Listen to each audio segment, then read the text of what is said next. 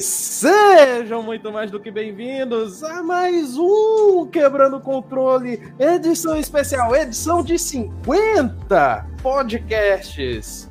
Eu sou Eric Mota, diretor de mídias da USEG, e estou muito feliz de fazer parte disso, assim como ele, que é o nosso presidente, Ezequiel Noróis. Tudo bom, Ezequiel? Tudo bom, boa tarde a todo mundo que está aí. Cara, com muita satisfação, estamos fazendo essa transmissão do nosso Quebrando Controle hoje. Uma edição muito especial para nós que fazemos parte da organização da União Cearense de Gamers, porque o Quebrando Controle ele começou despretensioso há alguns anos, né? com uma galera muito massa. A gente vai mencionar o nome da galera que já passou aqui pelo Quebrando Controle hoje. Não vai faltar referência, não vai faltar homenagem. E com certeza muita coisa bacana pra gente conversar hoje, né? E é isso aí, eu sou Ezequiel Norões e eu vou sobreviver jogando. Sim, sim. Realmente não podemos esquecer de quem trilhou esse caminho para a gente chegar na edição 50. Mas aqui comigo está ele, outro membro da USEG muito querido, nosso é, é, diretor de eventos da USEG, Maílson, o famoso Maílson jogador. Tudo bom, Maílson? Tudo bom, Eric? E aí?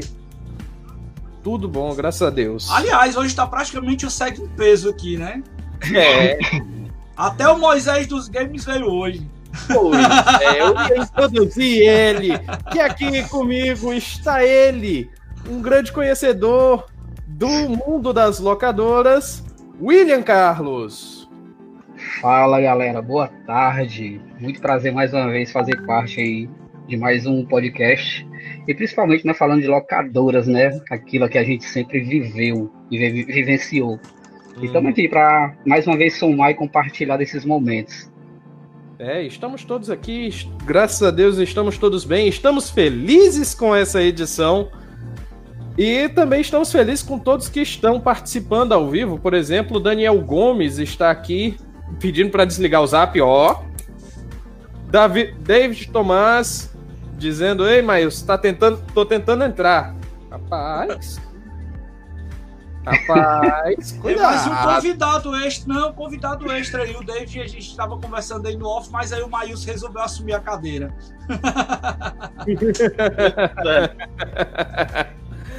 E é isso. Além de agradecer a todos que estão assistindo ao vivo, agradecer também você que está assistindo a versão editada desse podcast no YouTube ou a versão podcast no Spotify, dizem todos os agregadores de podcast. Este é o Quebrando Controle 50, especial Loucadoras 2, o retorno. Então, sim, a gente chegou na edição 50 do QOC. Começamos em junho de 2015 faz um tempo, né? Mas entre paradas, retornos e mudanças na equipe nesta nova fase, que passamos pelo confinamento, mantivemos o programa semanal, o que deu um up muito significativo na nossa programação. Tivemos muitos convidados especiais e, é claro, muitas horas de informação e diversão. Este é o nosso Quebrando Controle, que é para além de comemorar e celebrar este momento, escolhemos o tema mais citado em todos os programas. E não deu outra. É o episódio 9 Loucadoras. Foi disparado mais lembrado por aqui, e por isso hoje vamos ter o tema Loucadoras 2 O Retorno. É claro, retomar e falar de muitas histórias da saudosa sala e lugares que foram espaços de muita diversão da década de 90. Então pega a cadeira, traga a sua história, pegue o controle sem derrubar, senão vai perder 15 minutos. e vamos nessa! Boa! Cara, muita lenda esse negócio aí das regras, né? Mas vamos lá, vamos seguir a pauta que é o melhor pra gente. Pois é, inclusive tem um comentário aqui direcionado pro Maílson. O Daniel Gomes está perguntando: Vixe, Maílson, não teve locadora de Game Boy, hein? não, tem um comentário. Era em casa mesmo, as locadoras. tem um comentário aí do, do Daniel, né? Que a gente, pô, tá, começou em 2015 só agora chegou nos 50. Mas aí eu vou explicar, né? O Eric não pegou essas transições todas. O Eric é recém-chegado, tem o que? Um ano de USEC. Mas o, o nosso quebrando controle, fazendo já o histórico, né? E eu, como representação disso aqui, só perco o Moisés, que é o mais velho aqui do grupo. é, a, a, gente, cara, em 2015 teve um, um, início com o Lucas, que foi diretor de mídias na época. E surgiu a ideia de se criar um podcast. E ele era somente podcast. O Quebrando o Controle ele surgiu somente como podcast. Então, inclusive, inclusive, teve uma época que era gravado lá na Unifor. Exatamente, gravado em estúdio, cara. Um negócio bem produzido, né? Tinha, tinha uma pessoa que editava, tinha todo um trabalho. Então, cara, já tivemos coisas muito legais no Quebrando o Controle. E, poxa, aí veio, né, ó. Então começou com, com o nosso amigo Lucas. Aí depois veio a chegada do André e do Rômulo que conduziram aí muito tempo. Teve também um primo que participava, né? O, aí entrou, aí no começo já tinha também o Alessio e o Will que participavam desde o comecinho e o Alessio acabou assumindo, né, a cadeira do host por algum tempo. Uhum. E aí quando a gente retomou, né, que deu, sempre tinha um, por exemplo, na primeira teve uma primeira fase, aconteceram alguns programas, ele era tipo uma coisa quinzenal, mensal, era meio desorganizado. Aí depois ficou quinzenal um tempo, fizeram-se algumas edições quinzenais, aí descontinuou de novo. E aí, quando veio essa questão da pandemia, né, já estava parado há muito tempo o podcast, o Quebrando o Controle, e tivemos a ideia de retomar. Né? Agora, março para abril desse ano, tivemos a ideia de retomar o Quebrando o Controle, repersonalizamos tudo, né? Uhum. Ajustamos todo o visual, com layout novo, com imagem é, é, é logo nova, né? Toda a identidade visual nova colocada aí e também, né, um, um formato novo, que é esse formato que nós Sim. estamos aqui agora fazendo live no YouTube, gravando essa live, inclusive apertei o botão de gravar agora. Sei não. Viu? Não sou só eu. Não sou só eu. Isso é a idade, minha idade. Normal. Então, então é, começamos essa nova fase e somos gratos, cara, a todas as pessoas que já participaram, né? Aos vários episódios que nós tivemos aí na primeira fase, na segunda fase, na N fase e nessa nova fase que veio com muita força, veio com, com muita vontade. Nossa ideia era de exatamente se aproximar mais ainda das pessoas que acompanham o nosso programa, de estar mais próximo ainda das pessoas que fazem parte da USEG e junto disso vem um grupo que a gente criou também no WhatsApp que tem uma interação muito bacana e que eu quero até agradecer a, a, a, aqui a, ao vivo ao Maílson, agradecer também o convidado que a gente vai ter já já que vai entrar aí quando o, o Maílson der um tempo, né, vai ter um, uma rocada aí, uma troca de cadeira, o Maílson vai sair e o David vai entrar né? E a gente vai é, é, é, tocando isso. E é exatamente a gente tá colocando pessoas que vivenciam a, a, história dos games, né? Que estão perto da nossa história também e que sempre acompanharam o que a gente fez. Isso é muito bom ter esses amigos perto, essas pessoas participando e fazendo as coisas conosco. O Will é um cara que está com a gente desde o começo da, da USEG.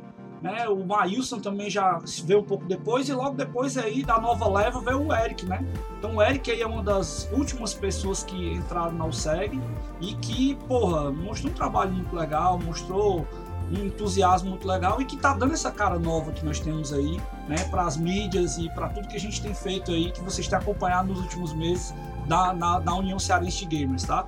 E o Quebrando o Controle é, é, é, o nosso queridinho, né? É um, uma criação que nós tivemos dentro da União Cearense de Gamers e que hoje, cara, tem um significado muito especial pra gente que faz, que organiza, que cria as pautas e que traz esse conteúdo legal para todo mundo que acompanha. Então, vamos dar os parabéns aí para o Quebrando o Controle na sua edição de número 50 que para a gente é um marco muito importante, né? E se a gente for contabilizar, são em torno de 23 ou 24 edições somente nesse período, né, que a gente está aí da, da pandemia, né, da, da quarentena. Então, pô, estamos empenhados, estamos engajados, não furamos nem, nem uma semana sem conteúdo aí é, durante esse período.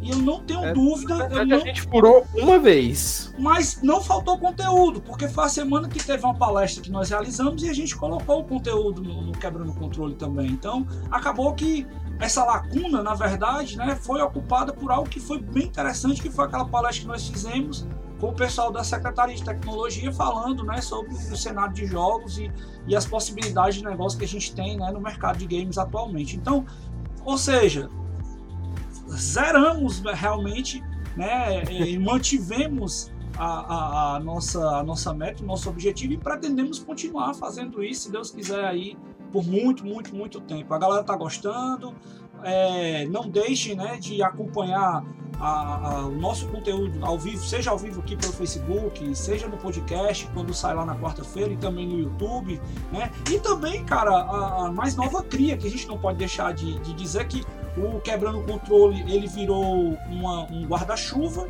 e embaixo do Quebrando Controle estão surgindo outros programas, né? Como surgiu o queridinho agora da gente também, o Happy Hour que toda é sexta-feira. É que o Quebrando Controle deixou de ser um programa, virou um selo da OSEG. Exatamente. Então, é, essa marca Quebrando Controle ela está crescendo, nós estamos gostando bastante de estar tá trabalhando isso e nós esperamos que nas próximas edições que a gente tem aí, nós possamos colocar mais novidades que estamos trazendo para vocês. Aguardem.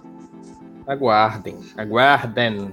Manda beijo aqui pro Arnaldo Arnaldo, que comentou melhor lembrança de locadora que eu presenciei, todos da locadora pararam para ver o cara finalizando Resident Evil no PlayStation clássico. Foi épico.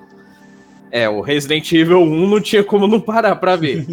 a gente vai já pegar as coisas que a galera lá do grupo da OSEC Um abraço colocou, pra né? Vini também. Não, ela que não perde um. Cadê quem mais aqui? É... Da... Ah, como é que é o seu nome, meu filho? Darley Paiva. Darley Paiva. Dizendo que a locadora dele tá todo vapor, graças a Deus. Olha Marcelo aí. Silva dizendo que tem uma locadora em Belém já faz 11 anos ainda nativa. Um beijo pro pessoal de Belém, para quem oh, nos assiste fora do, do, Galera do Pará acompanhando a gente aí, show de bola, um abraço. É. Mandar um abraço também para todo mundo que assiste, sem ser na nossa região Nordeste. Sejam todos muito mais do que bem-vindos. E bora lá, né? Bora começar porque esse vai render. Esse programa vai render. Então, vamos todos retornar no tempo. O primeiro quebrando controle, férias de videogames, em julho de 2015. E quem tava lá? O Moisés do gay, dos gays. o programa era coordenado por Lucas Silva e Alessio Chaves, o, o nosso eterno host. Uhum. E os, que eram os primeiros hosts do programa, para quem mandamos um abraço. E assim começava um programa que trouxe ao SEG um tom mais extrovertido e próximo da galera que curte games. E hoje, é, o que podemos destacar ainda mais do que tivemos no programa. Então vou começar pelo Ezequiel, porque ele era um, um, membro ativo nessa época. O que, que a gente pode destacar do programa do Quebrando Controle 9, lá atrás? Cara, na verdade eu não participei desse programa. eu vou passar a bola. Eu vou. Opa, cadê aqui? Eu vou passar a bola aqui pro meu amigo Moisés. Né? Mas eu tenho um carinho muito grande por esse programa porque eu acho que ele é a cara do, do, do que a gente quer colocar. É a vivência, né? É a, são as histórias. Uhum. É, é, é, e, pô, falar de locadora traz para mim, principalmente, é, é, como se eu viajasse no tempo. E vinha aquela musiquinha, né? Toda vida que você chegava perto da locadora, e você escutava ou Kid Chameleon, ou Alex Kidd, ou.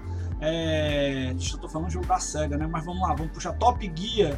Ou você chegava na porta da locadora, aquela trilha sonora já começava a invadir os seus ouvidos ali, você já se, se imergindo e se divertindo e vendo aquela galera brincando e jogando e se, curtindo aquele momento ali. Foi um tempo, cara, que sinceramente foi muito legal, muito bacana e eu não tenho dúvida que quem teve a oportunidade de viver essa época nostálgica aí que nós passamos das locadoras, né? Não se esquece jamais. E meu amigo não. Moisés. Você falou, você falou, de trilha sonora. Ah. Não se ouvia trilha sonora na época dos locadores. Eu sou do tempo da locadora do Super Nintendo, o que a gente ouvia era Forte Bomba! Tiro! Perigo! Pois é. E aí, Moisés, o que é que você lembra aí, cara, do episódio do episódio 9, que pra gente foi muito legal, muito bacana. Quem não viu, né, por favor, vá lá no Spotify. Ele tá disponível na, na plataforma de podcast.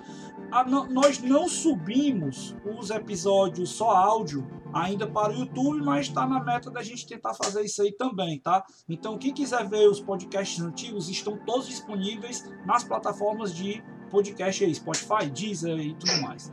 E aí, Moisés? Vamos lá, comentar sobre o episódio 9, né, cara? Relembrar esse dia clássico, esse dia histórico. Que assim, a gente se preparou psicologicamente para falar do que a gente gosta, né, no dia. E, e, realmente no dia foi uma transição muito bacana, foi uma diversão muito boa fazer esse podcast. Porque assim, a gente estava entre amigos, né? Eu, o Alessio, o, o primo, que é o Rodrigo, e o. E o. Lucas. E o Lucas. Não, o Lucas não, o menino. O. Era, era o Rodrigo, o Alessio, eu André. e o.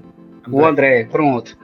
Aí começamos a conversar e debater sobre o, sobre o tema da locadora, né? E assim, a conversa foi muito, muito boa de falar, muito boa, saía facilmente da gente, entendeu? Hum. Que a gente lembrava do que a gente viveu, do que a gente comentou, do que a gente passou.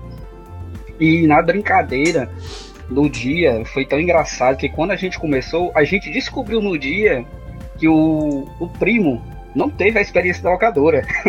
Sim, é boa. Nunca. Aí, o que, aí a comédia que foi no podcast, a gente até comenta que é o que? O primo era aquele cara que passava na frente da locadora, olhava que tava lotado e passava direto. Ele não é. ficava para ver. Entendeu? Mas assim, esse episódio, como todo mundo sabe, né, é um episódio que marcou. E, e se você escutar, você parar para escutar, episódio 9, locador, locadoras, você vai ver como fluiu, a conversa fluiu, entendeu? Foi facilmente de fazer e muito gostoso de participar. Eu acho que é por isso que marcou, entendeu? Porque foi coisas que a gente domina, coisas que a gente sabia e vivenciou. Aí assim, como você vivencia, como você faz parte, é muito fácil você falar. É muito fácil de comentar, entendeu? E foi o que a gente comentou várias vezes do, com os meninos que eu falava para ele, cara, eu era apelidado de Moisés nos videogames, justamente porque eu Calma, saía do segura, bairro. Segura, é, olha a Viajando, mano. Porque assim, era muito bom, e é muito bom isso de conversar, entendeu? Mas foi bom, o episódio foi fluiu, fluiu muito bem, entendeu? É como a gente falou, né? Foi uma coisa que a gente se preparou um pouco antes só para conversar e para brincar, e realmente a gente se divertiu muito nesse episódio. E tá aí, graças a Deus foi um episódio que marcou mais, o mais comentado, o mais lembrado de todos para pra galera realmente que gosta de videogame que vivenciou essa parte. Uhum. Muito legal. Inclusive, dar um oi e dizer que seja bem-vindo ao Paulo César. Que disse Nossa, que estava trabalhando, mas chegou. PC, PC, PC grande PC. é. E ele disse algo aqui que eu não entendi direito. Talvez vocês possam é, é me ajudar. Que ele disse que o máximo. Eu vou deixar dessa daí, cara. Tô fora. Pulei. Tá é? fora?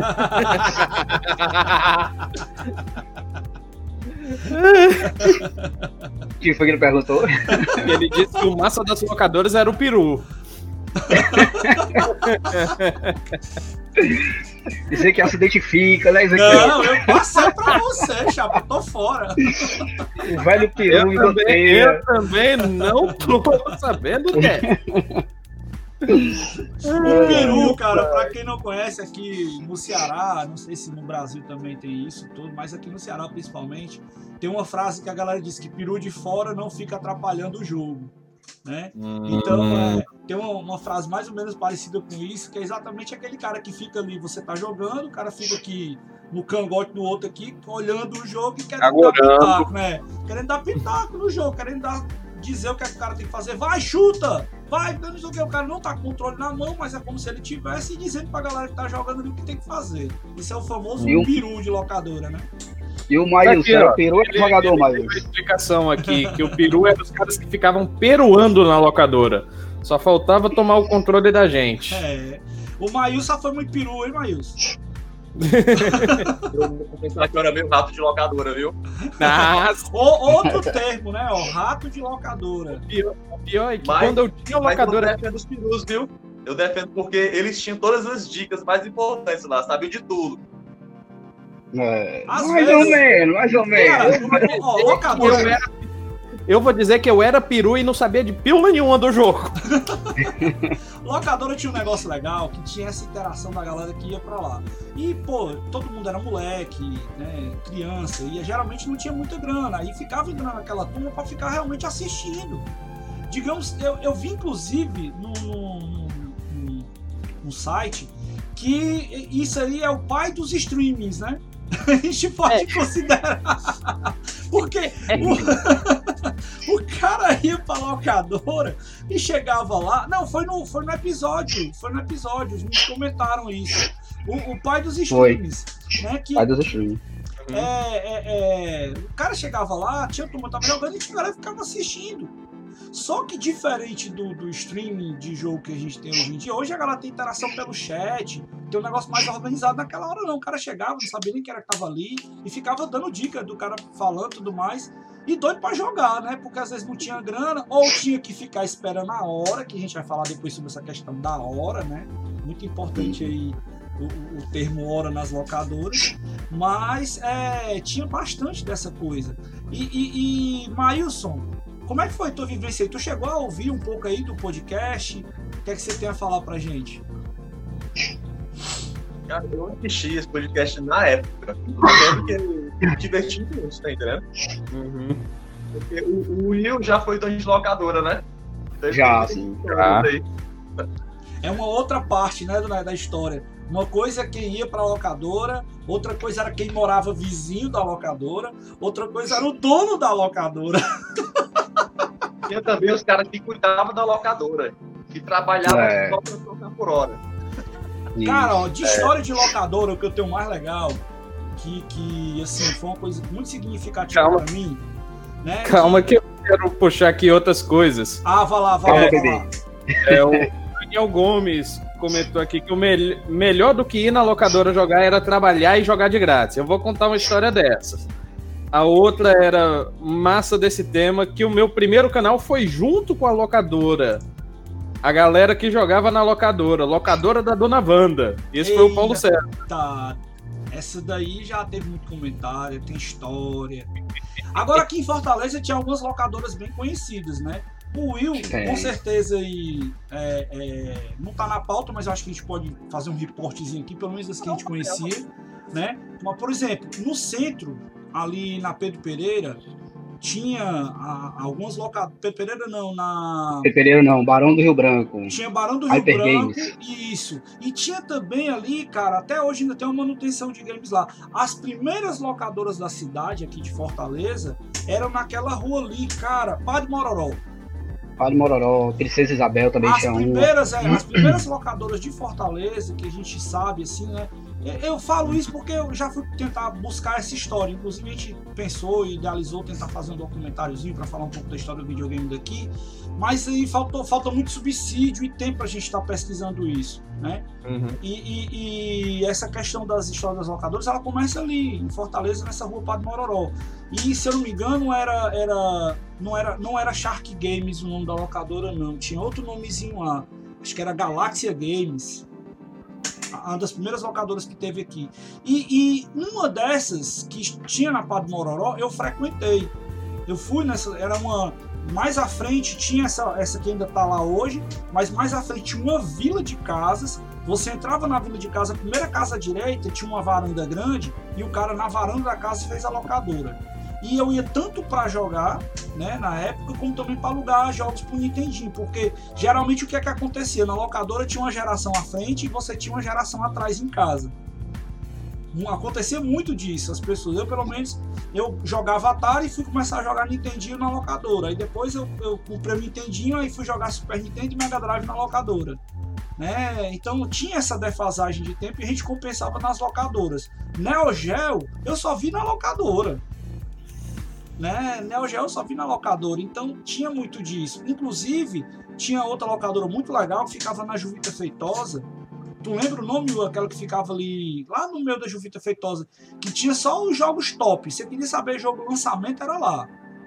A, a Loquim? Não, não, era Universal Games. Universal Games, é Universal era Games. Universal Games. Né? Então você Que queria fica saber. ali perto onde era a antiga CTC. Isso, exatamente. Então você queria saber qual era o lançamento da cidade, você ia pra lá ou pra Vital Games que ficava na Aldeota. Isso. A Vital era, eu acho, né, que a Vital era a maior locadora que já teve aqui em Fortaleza. Ela foi por muito tempo a maior locadora que teve aqui em Fortaleza. Né? E que Acho que falar. Vital. Eu acho que a Vital foi a primeira locadora que eu vi na época o Neo Geo. E sempre tinha, sempre tinha os lançamentos, né? Então era, era É, muito legal, era muito legal isso aí. Tem muita Então, história. Eu estou, eu estou percebendo que minha locadora aqui do lado, que eu era vizinho de locadora, não era tão bom. Era, era a locadora do Assis. Inclusive aqui em casa ainda tem o meme da gente gritar Assis, é! Mas, Pra o cara abrir a locadora, era. é. Quando, o cara, quando ele não tava no balcão, a gente gritava pra ele vir. Mas a minha locadora, ela. Quando eu comecei a frequentar mesmo, só tinha Super Nintendo. E pulou direto pro Play 1. Então, por exemplo, não tinha nem opção Nintendo ou Mega. Uhum, entendi. Então, ou era Nintendo ou era nada. Mas é, foi bom porque, por exemplo, pouco tempo depois que eu comecei a frequentar a locadora, meu pai me deu um Super Nintendo e aí eu ia para alugar as fitas. Inclusive foi alugando fita que eu conheci o, o, o Magical Quest 3, que é um jogo magnífico, joguem. É, e o, o, também onde eu vi que eu era ruim em futebol. que todo mundo, todo mundo não, mas muita gente jogava futebol e eu só apanhava. E aí veio a lenda que eu quase torci pra Criciúma, porque foi o time que eu fiz meu primeiro gol no Super Nintendo. Mas enfim, é, é, dito isso, feita a introdução, a gente vai tentar trazer do fundo do baú algumas histórias interessantes, né? Por exemplo, o Ezequiel já começou a puxar. Mas eu quero puxar pro Maílson primeiro. É, afinal, o que que era uma locadora? Uma locadora era um ponte de entretenimento para crianças e jovens. Era, era tipo um templo sagrado, você ia lá para se divertir, encontrar a galera, falar sobre o que você mais amava, que era os videogames. Era um local fantástico, cara. Uhum. Realmente era um lugar fantástico. Apesar da minha locadora não ser tão boa assim, eu adorava ela. perdi, perdi muitas moedas de 50 centavos pra jogar Tony Hawks. É, Tem uma, uma coisa aí que você falou das histórias que eu não posso deixar de falar, né? O, o, o meu amigo Daniel, que era pra estar aqui com a gente, mas aí tá no ônibus agora, tá assistindo a gente. O Daniel mora no Rio, tá de Niterói pra capital, né? Pra Rio de Janeiro, capital. E Uhum. aí é, ele, ele relembrou bem que ele, ele trabalhava para poder jogar. E eu passei por esse processo também. Inclusive, o meu primeiro Super Nintendo eu comprei de dinheiro que eu juntei trabalhando em locadora. Não sei se eu contei essa história para alguns de vocês aqui ainda. Né? Já Mas... trabalhei em locadora, Ezequiel. Hã?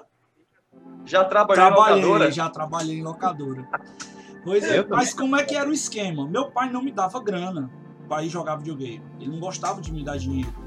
Então o que eu fazia era eu pegava, tirava o dia da merenda, deixava às vezes até de merendar para poder juntar uma grana, e aquele não me dava para poder jogar, e eu guardava o dinheiro e ia jogar na locadora. Só que, porra, não dava muito dinheiro e sempre a gente tinha aquela vontade de querer jogar um pouco mais e tudo mais.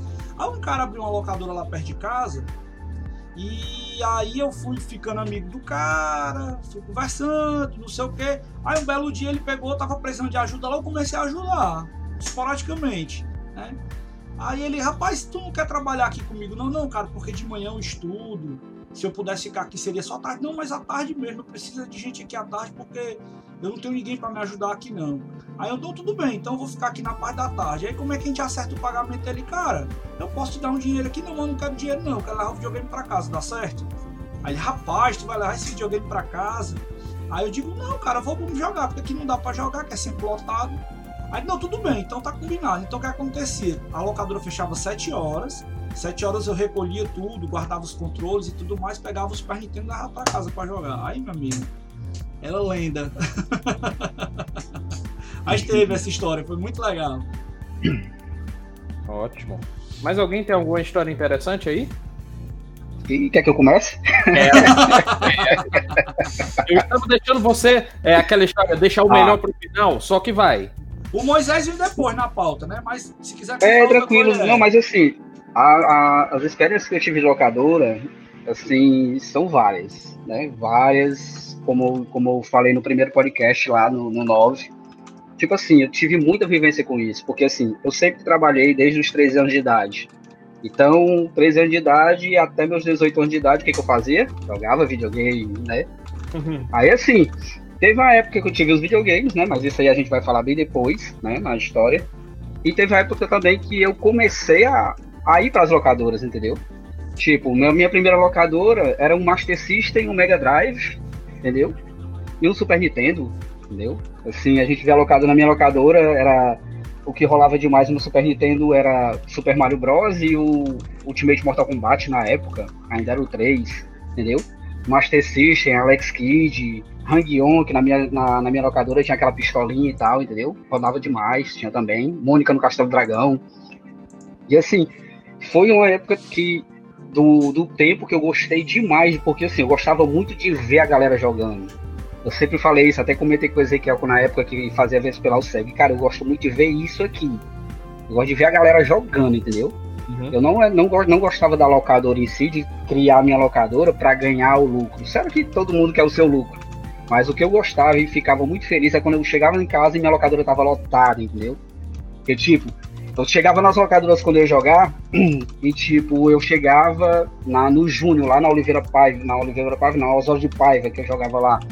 Saía daqui a pé até lá, quando chegava lá, a locadora dele lotada. Eu achava aquilo ali massa, mesmo sabendo Opa. que eu ia demorar a entrar na locadora, entendeu? Pra jogar.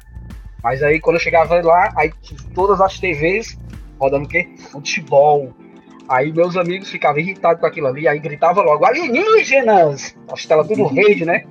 Tem, Aí tem, a gente tem um começava a fazer hora. querendo entrar aqui, eu deixo? Não, eu deixo esperar um pouquinho, eu tô conversando com ele aqui. Tá. Lá. Aí sempre, aí nisso aí a gente sempre se divertia com a galera da locadora, entendeu? E isso que se tornava as amizades, criava aqueles laços de amizade. Mas a galera odiava a gente, porque quando a gente chegava era hora aberta, não tinha hora pra sair, então a galera ficava pé da vida. Dizia lá, vixe, lá é aquela galera que não sai mais. Ficava aí preso na locadora. Entendeu? Muita história legal, cara. de- Muita, de muita locadora. história boa. E tu, Maílson? A tua história massa pra gente aí, da época Vai. da locadora. Vai. Não só da época, pode contar de hoje também. Ah, é, cara, o Maílson ainda trabalha em locadora, né? A gente não pode deixar de falar disso aqui. Mas vai lá. Cara, como vocês sabem, né, desde 2017 eu organizo campeonatos lá na Milton Games. Já são mais de 100 campeonatos de diversas plataformas, de diversos gêneros, né? Luta, corrida, qualquer jogo que tiver público a gente faz o campeonato lá. E lá já aconteceu muita coisa, e lá tem todos os, os estereótipos de uma locadora, tipo de uma locadora, como o peru. É, tem um cara asilado que ninguém nunca vence dele. Entendendo? Tem um Toda cara que perde, tem. tem um cara que perde e vai empurrado pra casa sem falar com ninguém. tem um cara que sempre bota a culpa no controle. Tá entendendo? Tem todos os chips lá. Como nos anos 90. Pois é. Pois é, a turma tá perguntando aqui se ainda existe locadora. A gente vai falar. Tem.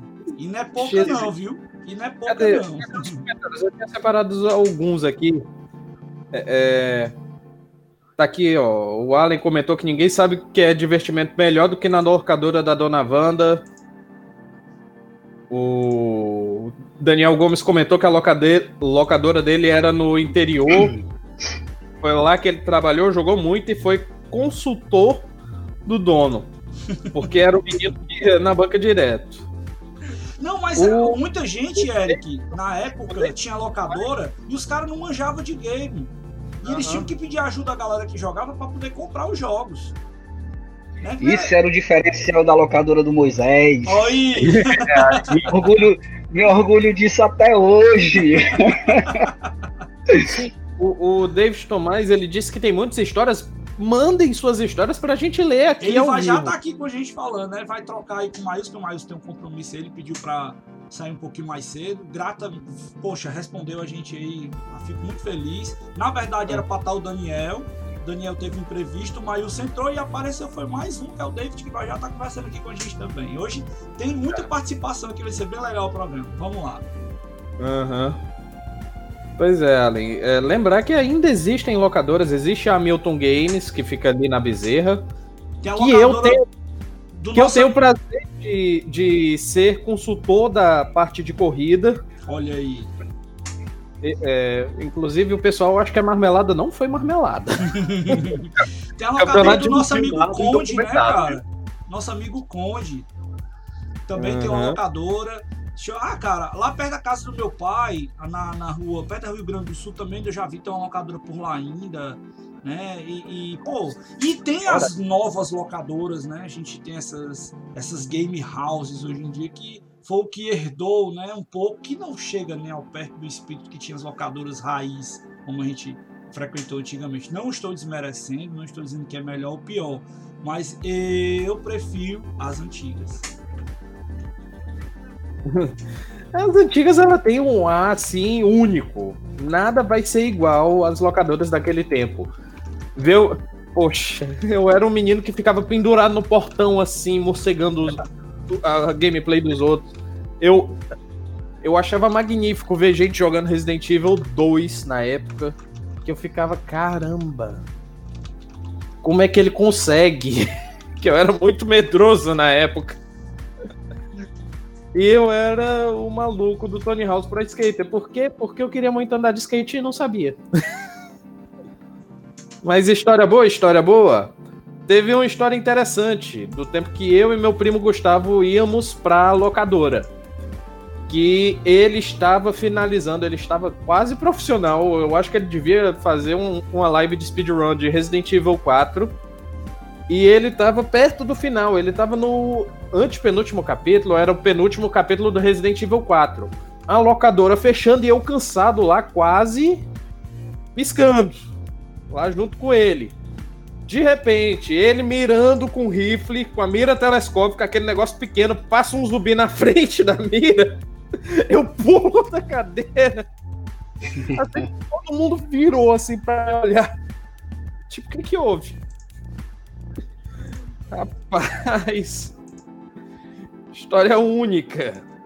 Única. E foi na. Era a locadora, nem era mais essa aqui do lado, era outra que se montou na rua aqui vizinha. Muito boa, muito boa. Alguém, mais alguém tem história interessante? Hum, não. Tem algumas, tem algumas, mas eu vou contar depois. Vamos lá, vamos Vai segurar um pouquinho, vamos seguir a pauta. Vamos seguir a pauta então. Então, quem frequentava e como era a galera que frequentava a locadora nessa época? Mas isso já deu uma introdução, que tem o apelão, tem o, o que põe a culpa no controle, o peru, o... tem o goteira. Goteira. Eita, goteiro que era o goteira? Goteira, goteira tipo Ezequiel, aquele cara que ficava esperando o cara do lado Aí quando faltava 10 minutos, o cara deixava 10 minutos pra ele, ele ficava todo feliz pra jogar, os 10 minutos sobrando. tipo eu. tipo Ezequiel. Eu já, eu já escutei outro termo, né? Tipo também o poita, né? É, o poita também, né? Era o poita e o goteiro aqui. Era o que, pelo menos, era o que, o que a galera brincava muito com a galera que ficava esperando esse tempo sobrar, né? Aqui na, na, na época que eu tinha locadora, a minha segunda locadora tinha a galera, tinha a galera que os, os que os hora abertas, né? Que chegava na locadora, só botava hora aberta. Tinha, aquele, tinha aqueles que só jogava de 30 em 30 minutos. Will, já teve algum caso de tu chegar, por exemplo, o cara chegar e fechar a locadora um dia pra só jogar a galera dele? Ou, já, já teve isso contigo? Na minha locadora, não. Nunca, nunca ocorreu isso na minha locadora, não. Mas, tipo, onde eu jogava e com a galera que eu jogava, a gente fazia muito isso na locadora do amigo da gente, do Júnior, lá na, na Vila Manuel Sátiro. Chegava eu e mais cinco amigos da gente. Aí, tipo, foi logo na época do lançamento do PS2, tipo, tava no, na transição, né, PS1, PS2. E a gente, quando ele soube que ele tinha adquirido o primeiro PS2, a gente foi lá e fechou a locadora. A gente, cara, a gente vai alugar na sexta-feira à noite, 8 horas da noite a gente tá aí, mas a gente só vai sair no domingo, 6 horas da noite. É, é basicamente isso. Mas, cara, mas era bacana, porque assim, como a gente já jogava muito tempo lá e tinha essa confiança do cara, ele deixava, ele fechava as portas, deixava a gente lá, perguntava, como já até tinha comentado no outro podcast, perguntava o que, que a gente queria comer, ele pedia pizza pra gente, a pizza chegava 11 horas. Com requintes de é, menino, pense. Né? Era, mano, era muito bacana. É por isso que eu digo, ó, nessa parte questão de locadora, cara, eu vivenciei muito, eu me diverti muito e conheci muita gente bacana. Porque assim, eu, eu comecei a jogar mais no. Tipo, eu sou da era dos arcades, como o Daniel até falou aqui nos comentários. A gente sente. Hoje também eu sinto muita falta de fliperama, cara. Sinto muita falta daquelas casas de fliperama. Que hoje em dia você não vê mais. Só vê em shopping e aquelas de shopping é cruel. E assim, eu vivi isso demais, entendeu? Quando eu começava no centro e, e via a, a Hyper Games aberta, com aquele monte de aquele mundo de fliperama, é um mundo mágico pra gente hoje em dia você não vê mais. Eu tenho pena das crianças de hoje em dia, né, que não conseguem ver isso, não conseguem vivenciar isso. Mas assim, foi uma época muito boa, fiz muitas amizades com isso. E daí passou a vontade de jogar nas locadoras. Porque na época também, teve uma época que eu não estava com condição de ter os videogames em casa. A solução era as locadoras, né? Aí se juntava com os amigos, cara, vamos tal dia para locadora, vamos sair da minha casa, ia para locadora tal. Ou então a gente ficava caçando locadora, procurando locadora. Eu era muito de tipo, um amigo meu dizia assim, cara, abriu uma locadora no bairro tal. Eu, cara, me dá o endereço que eu vou lá. Eu saía de casa no sábado, peregrinando a pé, ia pra locadora. Mas também só chegava lá, chegava de manhã cedo, só saía à noite, entendeu? Ia para sempre, jogava sempre muito tempo aberto. Eu sempre gostei muito de estar na locadora. Acho muito bacana isso. Entendeu? Uhum. Muito show, muito show. É, então, concluímos esse ponto. Agora a gente vai. Agora sim é a hora do, do Moisés brilhar. brilhar. Agora Mas, é hora de. Eric, antes da gente Oi. passar aí para a história do, do, Moisés, né, vamos pedir para o Mailson comentar rapidinho como é que a gente encontra ele, ou a, se ele tem uma páginazinha ah, para a galera acompanhar, sim. porque a gente vai fazer agora aquela rocagemzinha aí dele com o nosso amigo David que está aguardando aqui. E Sim. liberar o Maílson pra ele curtir o domingão, né? É que, eu, é que eu, a conversa tá tão boa que eu não quis deixar o Maílson ir embora. É que é, ele não vai, não. Eu também não queria, não. Também não queria, não. Mas como a gente tem uma pessoa esperando, a gente não pode fazer isso, né? É verdade. Maílson. Pois é, galera. Como vocês sabem, eu organizo campeonatos lá na Newton Games desde 2017. Mas antes disso, eu já organizava com a OSEG então é uma coisa que eu amo fazer, eu amava as locadoras. E eu faço isso, cara, com todo amor. Eu adoro ver a galera jogando videogame, toda aquela confusão agasalha. O Eric sabe disso, né? O Will também já participou de alguns campeonatos de Street Fighter, que eu organizei lá e também pela OSEG. Então, você, se vocês quiserem participar desses campeonatos, eu organizo e que a OSEG também organiza, é só seguir as redes da OSEG também seguir a Milton Games. A Milton Games, a Milton Game Retro no Instagram, que a gente vai publicar lá futuramente os futuros campeonatos. E você pode conferir pelo IGTV todas as finais dos campeonatos que a gente teve, inclusive o campeonato uhum. que o Eric participou, viu? É, não só os que eu participei, também teve um que eu narrei, que entrou recentemente no IGTV. Teve, eu acho que a final de Gran Turismo 2, que eu explicava as regras do. Não, Gran Turismo 1 que eu era o juiz. Eu fiz o diacho do trabalho, mas eu fui buscar essa criança aqui, ó. Eita aí, neném. Cara, assim, na, na, época que eu andava em locadora, não tinha muito campeonato, não, mas eu, eu presenciei, acho que a do William tinha campeonato, a, a, do Davi tinha campeonato, e tinha. William, como é o nome daquela locadora que tinha lá no, no, no, no no Montese não, no Rodolfo, que era dentro de um terreno, que a gente entrava, era uma casinha assim de lado, era do. A locadora do Ivan. Não, não era o Ivan, não, que tinha até o Daniel, que era deficiente, deficiente físico lá. Ah, mano, a do, do Gordão, né? Acho que Ah, lá perto do, ah, lá perto do Félix? perto do Emoce, era bem pertinho do Emoce, naquela rua Isso, perto do Félix, ali, perto, Tinha do, uma perto do, rua- do Colégio E lá, por falar nisso, né? Por falar nisso, é, tinha um camarada lá, que eu vou puxar mais uma história aqui, eu não podia deixar. Rapaz, tinha um cara que jogava com os pés. Esse cara que jogava com os pés se chama Davi Valente. Ele é um cantor aqui cearense, né? Um grande amigo. Mandar um abração aqui pro meu amigo Davi, né? E, cara, rato de locadora e batia na galera, valendo jogando com os pés, dava sola na galera no Street Fighter. Eu não posso deixar de comentar essa história aqui, que pra mim também. Quando eu cheguei na locadora, uma das poucas vezes que eu cheguei na locadora e vi uma galera assim, todo mundo cercando e vendo ali a, a, a- briga rolando, né? Do Street Fighter, não sei o que, não sei o que. Quando eu fui ver, o cara tava jogando com os pés, eu digo, ah, infeliz. E ganhando. E ganhando. Legal era que tava ganhando, descendo a pé no cara lá no Street Fighter. Um abraço, meu amigo Davi. Né? E por falar em Davi, o David, né? Vamos se despedir aí do nosso amigo Maílson, agradecer, né, Maílson? Valeu, cara. Brigadão aí. Vá lá curtir seu domingão Valeu, que a gente vai receber o David aqui agora. Um abraço. Vai jogar os É jogos bom. Game Boy aí pra eu ficar com raiva e querer jogar também. Game Boy, ó. Game Boy. Tem a página, né, Maílson? Falou a página aí pra galera? É Plane Game Boy. Olha Uhum. aí, a gente vai colocar lá nos créditos depois pra galera acompanhar. E, aliás, precisa não, tá lá no, da- no- na- no Instagram da Alceg, é só ver lá no Instagram da Alceg. Tem- É. Geralmente a gente recompartilha as coisas que o Marius coloca aí, que a gente gosta muito aí também dos portáteis.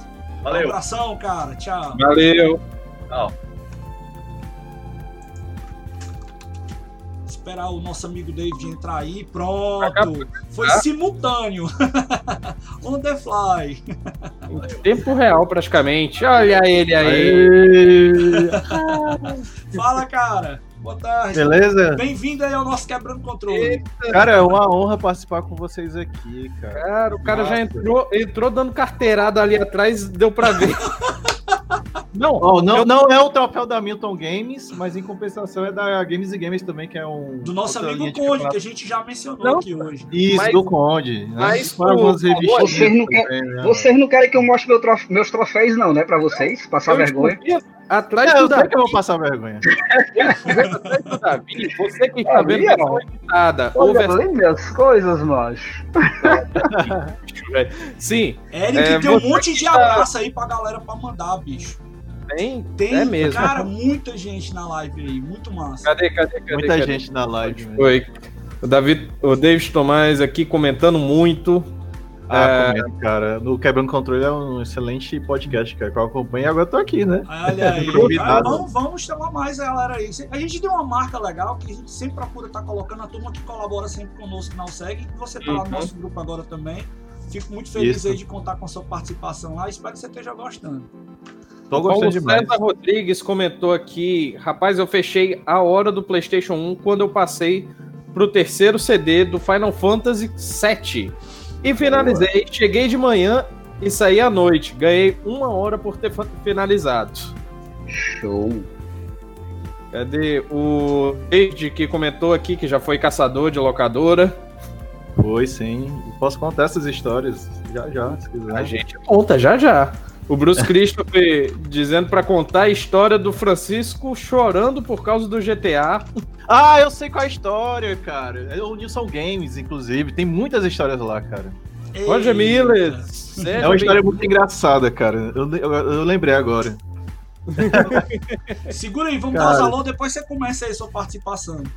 Não, Cadê? tranquilo, tô me segurando, tô me segurando. Celso Affini mandando aqui um abraço, um abraço Olha pra você. aí, cara, Celso Afim, da galera lá de Sampa do Videogame Database. Um abração, meu amigo. Obrigado por estar com a gente aí.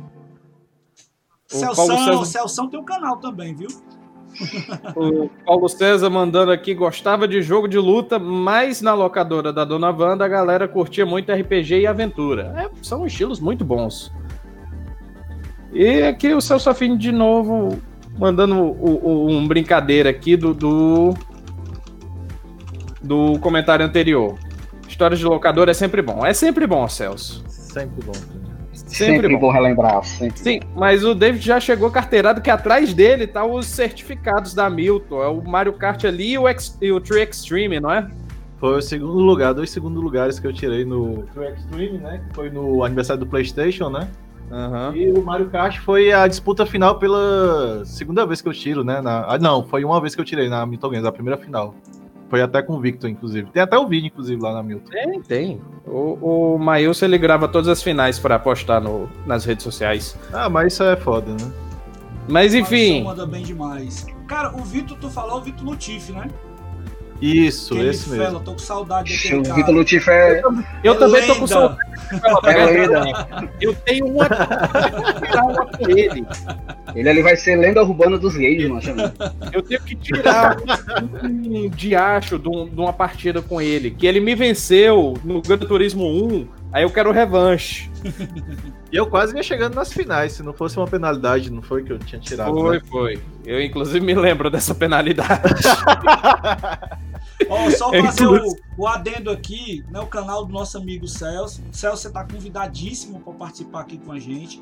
O canal do Celso é um dos canais que eu gosto bastante, que tem um conteúdo muito legal, que é o Defenestrando Jogos. Quem não conhece, manda ver depois aí. Parceiraço da gente aí, amigão da gente lá da turma do VGDB também, né? Do, do ISU e do, da comunidade do Mega Drive. São os caras que a gente tem um carinho muito grande, que sempre estão conosco aqui. Cara, um abração, obrigado por estar conferindo aí com a gente. É uma honra pra gente estar com você acom- acompanhando nosso programa, tá? ótimo, ótimo. Então, bora lá. David, já que você chegou agora, manda aí uma história boa aí de locadora que você tem. Cara, antes de contar a história bem breve, eu já ando em locadora há muito tempo. Eu acho que eu, inclusive, quando eu vim pra Fortaleza em 92, cara. Eu, a primeira locadora que eu conheci, inclusive, que foi em Calcaia, não sei se alguém de vocês conhecem, né? Que era a famosa locadora da Cesarina, cara. O que era essa locadora? É uma locadora que, que tinha vários jogos de Super Nintendo, cara. Eu ficava impressionado, que era dois andares. Um andar era com jogos de VHS, né, ou, aliás, com filmes VHS, que inclusive eu alugava lá também. E também tinha lá vários jogos, acho que era mais de, inclusive, de 50 jogos, cara. Muitos. Eu ficava até impre- a- Até hoje eu não acho uma locadora assim, cara, que eu saiba, né? Acho que a galera mais antiga deve saber mais do que eu. Ezequiel, o pessoal aí, né? Pô, tá me chamando de velho, tu já entra aqui, já me dá uma dessa, pô. Não, a entidade, pronto, a entidade pra melhorar. Pronto. O velho aqui é o Moisés. Mas enfim, cara. Mas essa locadora, cara, ela é muito boa porque tinha uma gama de jogos e foi dali que eu conheci muito jogo do Super Nintendo. Porque antes mesmo de ter o Super Nintendo, eu já tinha o Nintendinho que foi o Mario Bros 3, que eu comprei em Manaus. Na verdade, eu tinha ganhado do meu pai, né? Que era militar, né? E daí, lá na Zona Franca mesmo, eu peguei o Nintendo e joguei Mario. Só que aí, quando eu fui me mudar pro, pra Manaus, tinha dado defeito o videogame.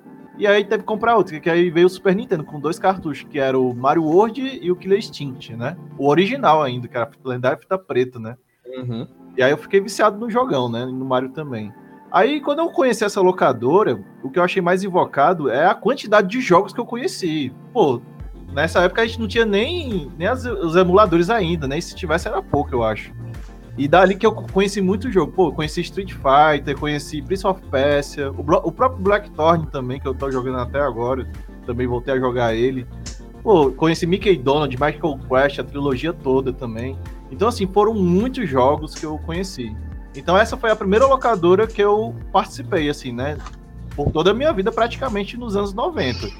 Depois dos anos 2000, que eu fui conhecer as locadoras do Montese. Aí, che- se eu for falar que as locadoras do Montese agora, pô, vou citar vários exemplos. Tem a lendária locadora do Ralph, né? Que não existe mais, que eu, inclusive eu conheço ele até hoje. Ele tinha, uma, ele tinha uma linha de jogos de PS1 e também Dreamcast. Ele foi o primeiro aqui Montese, eu acho, a ter o Dreamcast, inclusive. E depois teve do lado dele o Daniel, que era uma outra locadora top também, que foi de Fortaleza, né? Que ele mora aqui perto da minha casa também.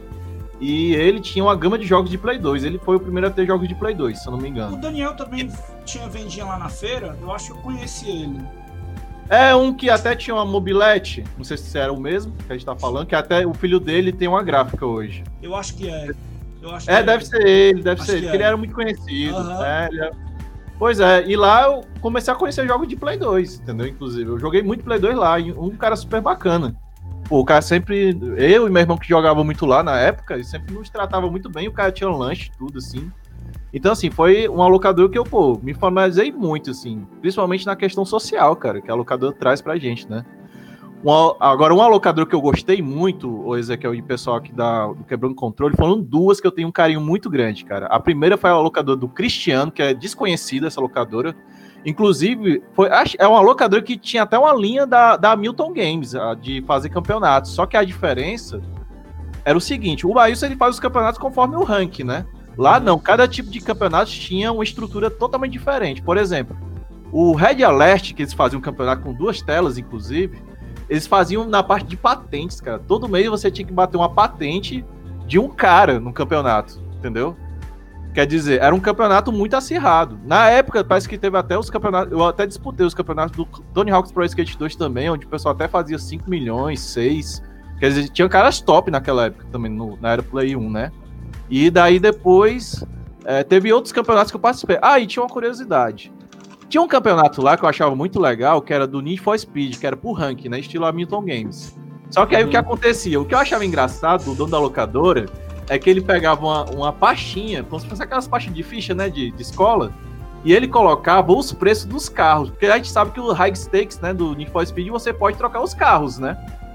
E aí ele fazia a venda dos carros, de os carros mais ruins ele vendia a 50 centavos e os carros mais foda a 2 reais. Justamente pro cara participar do campeonato, além de pagar o campeonato. Quer dizer, era uma coisa muito à frente do nosso tempo, cara, assim, que eu ficava invocado. Pô, cara, o cara fez dinheiro nessa época aí, entendeu? É, e a última vez que ele fechou, eu acho que foi lá pros anos de 2000 antes de 2010 já. Inclusive a última vez eu tinha achado até um gato, né, que tava perdido lá. E eu, no lugar do dinheiro, eu queria pegar o PS1 para jogar de madrugada, para entregar para ele antes dele ir embora. Uhum. Depois disso, nunca mais ouvi falar desse cara. Agora, as locadoras mais conhecidas daqui do Montese, quem for falar de Montese mesmo, é o Davi Games, que eu acho que o, até o Ezequiel citou aí, né? Que é conhecida o Davi Games, cara. Não tem como você falar do Montese sem Davi Games, né? Não tem como sem você falar, falar de videogame aqui sem falar do Davi, né? do nosso é, amigo o Davi é Júnior. O Júnior tinha lá na Barra do Ceará tinha locadora também, aí ele tinha. Esses caras geralmente ele tinha locadora e também vendia, né? Vendia. Eu conheci o Davi, Isso. conheci o Júnior na Feira dos Pássaros. Pois e é, o, o Daniel que você falou, também eu conheci lá. Então essa galera que tinha locadora, ou eles tinham a venda da, da, das coisas na locadora deles, ou eles tinham vendinha lá na Feira dos Pássaros e a gente conhecia todo mundo, é. a máfia toda era na feira. Né, Will? Isso, justamente. É. Todos, estão lá, todos estão então, na, na fila dos pássaros. Então, antes de avançar na pauta, muito boa as histórias, David. Mandar abraço para Geek Nordeste aqui, que chegou. Fábio de Lima, que chegou, mandou um salve pra gente. É, cadê? Roger Mille, Roger Miller, que comentou: vocês chegaram a pegar a época do memory card com 120 slots para save. Na época locadora que eu tinha um Ai, desses, aí acontecia de alguém fazer um save por cima do save do outro. Isso aí, aí era o evento do bairro. Todos os meninos investigando quem foi que deletou o save, salvando o outro por cima. Realmente Isso dava muita treta na locadora, viu? Quando o cara pegava ah, o cartão compartilhado. Teve um comentário do Celso Afini dizendo que é só chamar ele. Vamos chamar. Bora, vamos chamar. Celso, você vai ficar na casa também. ah, meu pai. Cadê outro comentário aqui? Celso Afini comentou que o legal era chegar no sábado para alugar e não ter nada que parecia prestar. Ou seja, o efeito Netflix não é de hoje. Das locadoras a gente já tinha. O Fábio de Lima corroborou aqui dizendo: é verdade, ó, quando não tinha mais jogos que a gente jogava, aí dizíamos: coloca esse, vai que presta. Aí, meu irmão, era o próximo jogo a se zerar. Te dá uma, eu te dá um, Eric, te dá um adendo aí do, do Fábio de Lima. O Fábio de Lima, amigo da gente do grupo do, do Danilo, eu tava conversando com ele hoje justamente Danilo sobre isso e mostrei para ele. Por favor, e mostrei para isso, e mostrei para ele, e mostrei para ele o podcast da locadoras, né? Ele hum. se amarrou tanto que eu peguei e disse assim, cara, vai ter outro hoje. Aí, o cara marcando presença aí com a gente. um abraço, meu amigo Fábio. Maílson comentou aqui que tá devendo o campeonato de Gran Turismo 3 e 4, que sou eu que vou organizar. Deixa passar essas pandemias aí para vocês verem o que, é que vai ser campeonato, menino. Vai ser, na, vai ser pra banda da canela. Eita! E já tô lá, inclusive. Não, é, outro comentário do Fábio aqui, cara, a única coisa que quando a gente perguntava e na locadora ninguém falava, pergunta: quem apagou o meu save? Isso dava uma treta, mancho. Vi briga, eu vi briga por causa de save em locadora. Tá aqui o Geek Nordeste falando de fornecedor, que o grande fornecedor era o Bosco. Tinha oito páginas. O cara ainda levava o Game Shark pro. Game Shark. Game Shark. Senhora. Salvou muito amigo, muito amigo meu na minha locadora, Game Shark. Explica É, aí, é. Pra galera, pra quem não se lembra o que é que era o Game Shark. Cara, Game Shark nada mais era do que um aparelho que você conectava ao PlayStation 1 e ele liberava mil maravilhas pra você conseguir finalizar seu jogo. Eu posso chamar de uma destrava, né? Que você colocava no. Uma destrava não, era um, um, um- um hack pra você montar as coisas nos jogos, né? Você tinha É, um hack pra liberar a vida infinita, né? Life infinito, todas as armas. Ou É, você seja, que- você jogava tudo fechado. Aham. Você ficava com o personagem upado. Mas agora chegou a hora do, do William. William, eu quero saber qual é a história do Moisés dos games. Fala, galera. Cara, a história de Moisés dos games é o seguinte. Na época que eu participava e jo- jogava com amigos meus na- nas locadoras por aí, eu acho que o David também deve ser da mesma linha que ele já falou que também era caçador de locadora. Ah, O que que sim. acontecia? Pois é, o que que acontecia? Quando eu descobria, isso era mania minha, quando eu descobria algum bairro próximo, ou não tão próximo de onde eu estava, se tinha uma locadora, se tinha um videogame novo rolando na locadora X, cara, no, mesmo, no primeiro final de semana eu ia ba- bater lá para verificar. Só que como é que eu ia, né? Hoje em dia você pega um Uber, hoje em dia você tem a facilidade, você tem lá um GPS, mas eu não, meu amigo, o que, que eu fazia? E a pé no sol quente, porque eu gostava era de videogame. É porque o, Aí, o assim- importante não é o destino, é a jornada, né? É a jornada, justamente. O importante é ir na casa de um, um amigo e outro pelo caminho e se juntando e todo mundo ia bater na locadora X. Tipo, eu saía, eu gostava de sair sempre com meus amigos. A maioria morava ali pela Rosa de Paiva, ali de trás do Detran. Aí o que, que eu fazia? Eu saía daqui, na época eu morava ali na Bela Vista, na Alberto Monte, Parquelândia, por ali. Ia, ia andando pela José Baixo, né? Porque antigamente você podia andar, né? Sem preocupação nenhuma. E a pé caminhando até o Siqueira, que eu ia na casa do amigo meu, Valdenor, que a gente se juntava, para ir para a locadora de trás ali do Detran. E a gente sempre ia andando, entendeu? Para passar o dia jogando, passar o dia jogando videogame. E assim, isso se tornou diário, porque a gente sempre fazia isso. Todo final de semana a gente saía caminhando e vai ter, um, ter uma locadora X que chegou o Play 2. A gente ia lá verificar a locadora que chegou o Play 2. Chegava, cara, na locadora Y vai ter um. Chegou o jogo X. A gente ia lá verificar o jogo X, entendeu? A gente sempre gostava dessas novidades, eu gostava, eu, eu sempre gostei dessa curiosidade. Pra você ter uma ideia, tipo, o primeiro Sana que eu fui, o primeiro Sana que eu fui foi pra ver o Nintendo Wii funcionando, que era na época do lançamento, e eu fui a pé pro centro de eventos. Foi o meu segundo Sana que eu vi e eu fiquei viciado no tênis. Pois é, foi na, foi na época do lançamento do PS3 e, e do Nintendo Wii, né, que era o lançamento. E eu fui andando, entendeu? Fui a pé pro Sana. Saí da minha casa e fui a pé pro Sana pra verificar. Porque meus amigos estavam trabalhando na época, né? E eles pegaram assim, William, vem que a gente te coloca pra dentro. Aí, opa, vamos, demais. Isso não é problema. Aí, né? assim, a, a, a onda e essa brincadeira de Moisés dos games pegou por causa justamente disso. Por eu andar muito atrás dos videogames, entendeu? Vou até Eu dar um dado estatístico aqui pra vocês, pra quem não. Vou pegar aqui uma ideia de, por exemplo, o William mora ali nas proximidades do Emoce. Acho que nas minhas áreas, né? É, nas proximidades do Emoce. Do Emoce Damas, né? Siqueira. Do Emoce pro Siqueira são Ah, do 7 Siqueira. quilômetros. Ah, 7 quilômetros que ele fazia de peregrinação e abrir no mar, né? Chamando a negada pra jogar videogame no outra cidade. Mas Eu era abri o. Maps E aqui, isso- viu, pra poder ver. Eu vi no Maps. Isso quando a gente não sai, isso quando eu não saía da minha casa, né, pra gente ir pra locadora, como você falou, ali de trás do Félix, perto do Félix, ali perto do Emos. Quando eu não ia também pra Bela Vista, que eu ia pra locadora do Moreira, quando eu não ia pra do seu Glauber, quando eu não vinha aqui pro Davi, entendeu? Davi aqui, eu acho que ah, teve uma, uma história até bacana com o Davi, que quando eu tinha minha locadora, já na época, tinha o meu, meu PS1, tava na locadora, e eu pesquisei muito na- nas revistas, tava falando sobre o jogo do Bucha Move na época, aquele joguinho de dança do PS1. ah, Aí o que que aconteceu? Cara, eu pesquisei na feira, você não tem ideia. Eu acho que um, um mês inteiro procurando esse jogo na feira. E não achava, não achava. Aí, como na época quem fornecia jogo pra todo mundo ali da feira era o Davi, eu fui perguntar ao Davi. Foi até aí no Safe que eu comecei a ter essa amizade com ele. O cara, Davi, eu tô querendo esse jogo, cara. Tu tem como conseguir para mim? Ele, cara, que eu não tenho, mas daqui a uma semana eu posso conseguir para ti. Aí o cara, pois tu consegue que eu já te dou o dinheiro tu já, já compra. Aí eu sei que ele conseguiu para mim o jogo. Ele me ligou, acho que foi umas nove e meia da noite. Ele, William, eu consegui teu jogo, já chegou aqui na locadora. Quer pegar amanhã? Não, macho, eu tô aí daqui a 10 minutos. Cara, eu saí da minha casa no mesmo dia, com dois amigos meus, fui bater lá. Aí a gente foi, pegou o jogo, brin... conversou foi muito com ele e tal, fui correndo pra casa. Macho, nesse dia a gente botou o jogo na locadora e começamos a aprender a jogar o jogo. A gente virou o jogo, virou a noite jogando o jogo direto, pra aprender o jogo, a dancinha do Buxamus. É por isso que assim, hoje eu tenho eu gosto muito desse jogo, é um dos jogos, um dos jogos eu acho do PS1 também que me marca bastante, por essa aventura de conseguir um jogo e você aqui não achar, porque realmente era um jogo muito tinha jogos muito difíceis de você achar aqui em Fortaleza.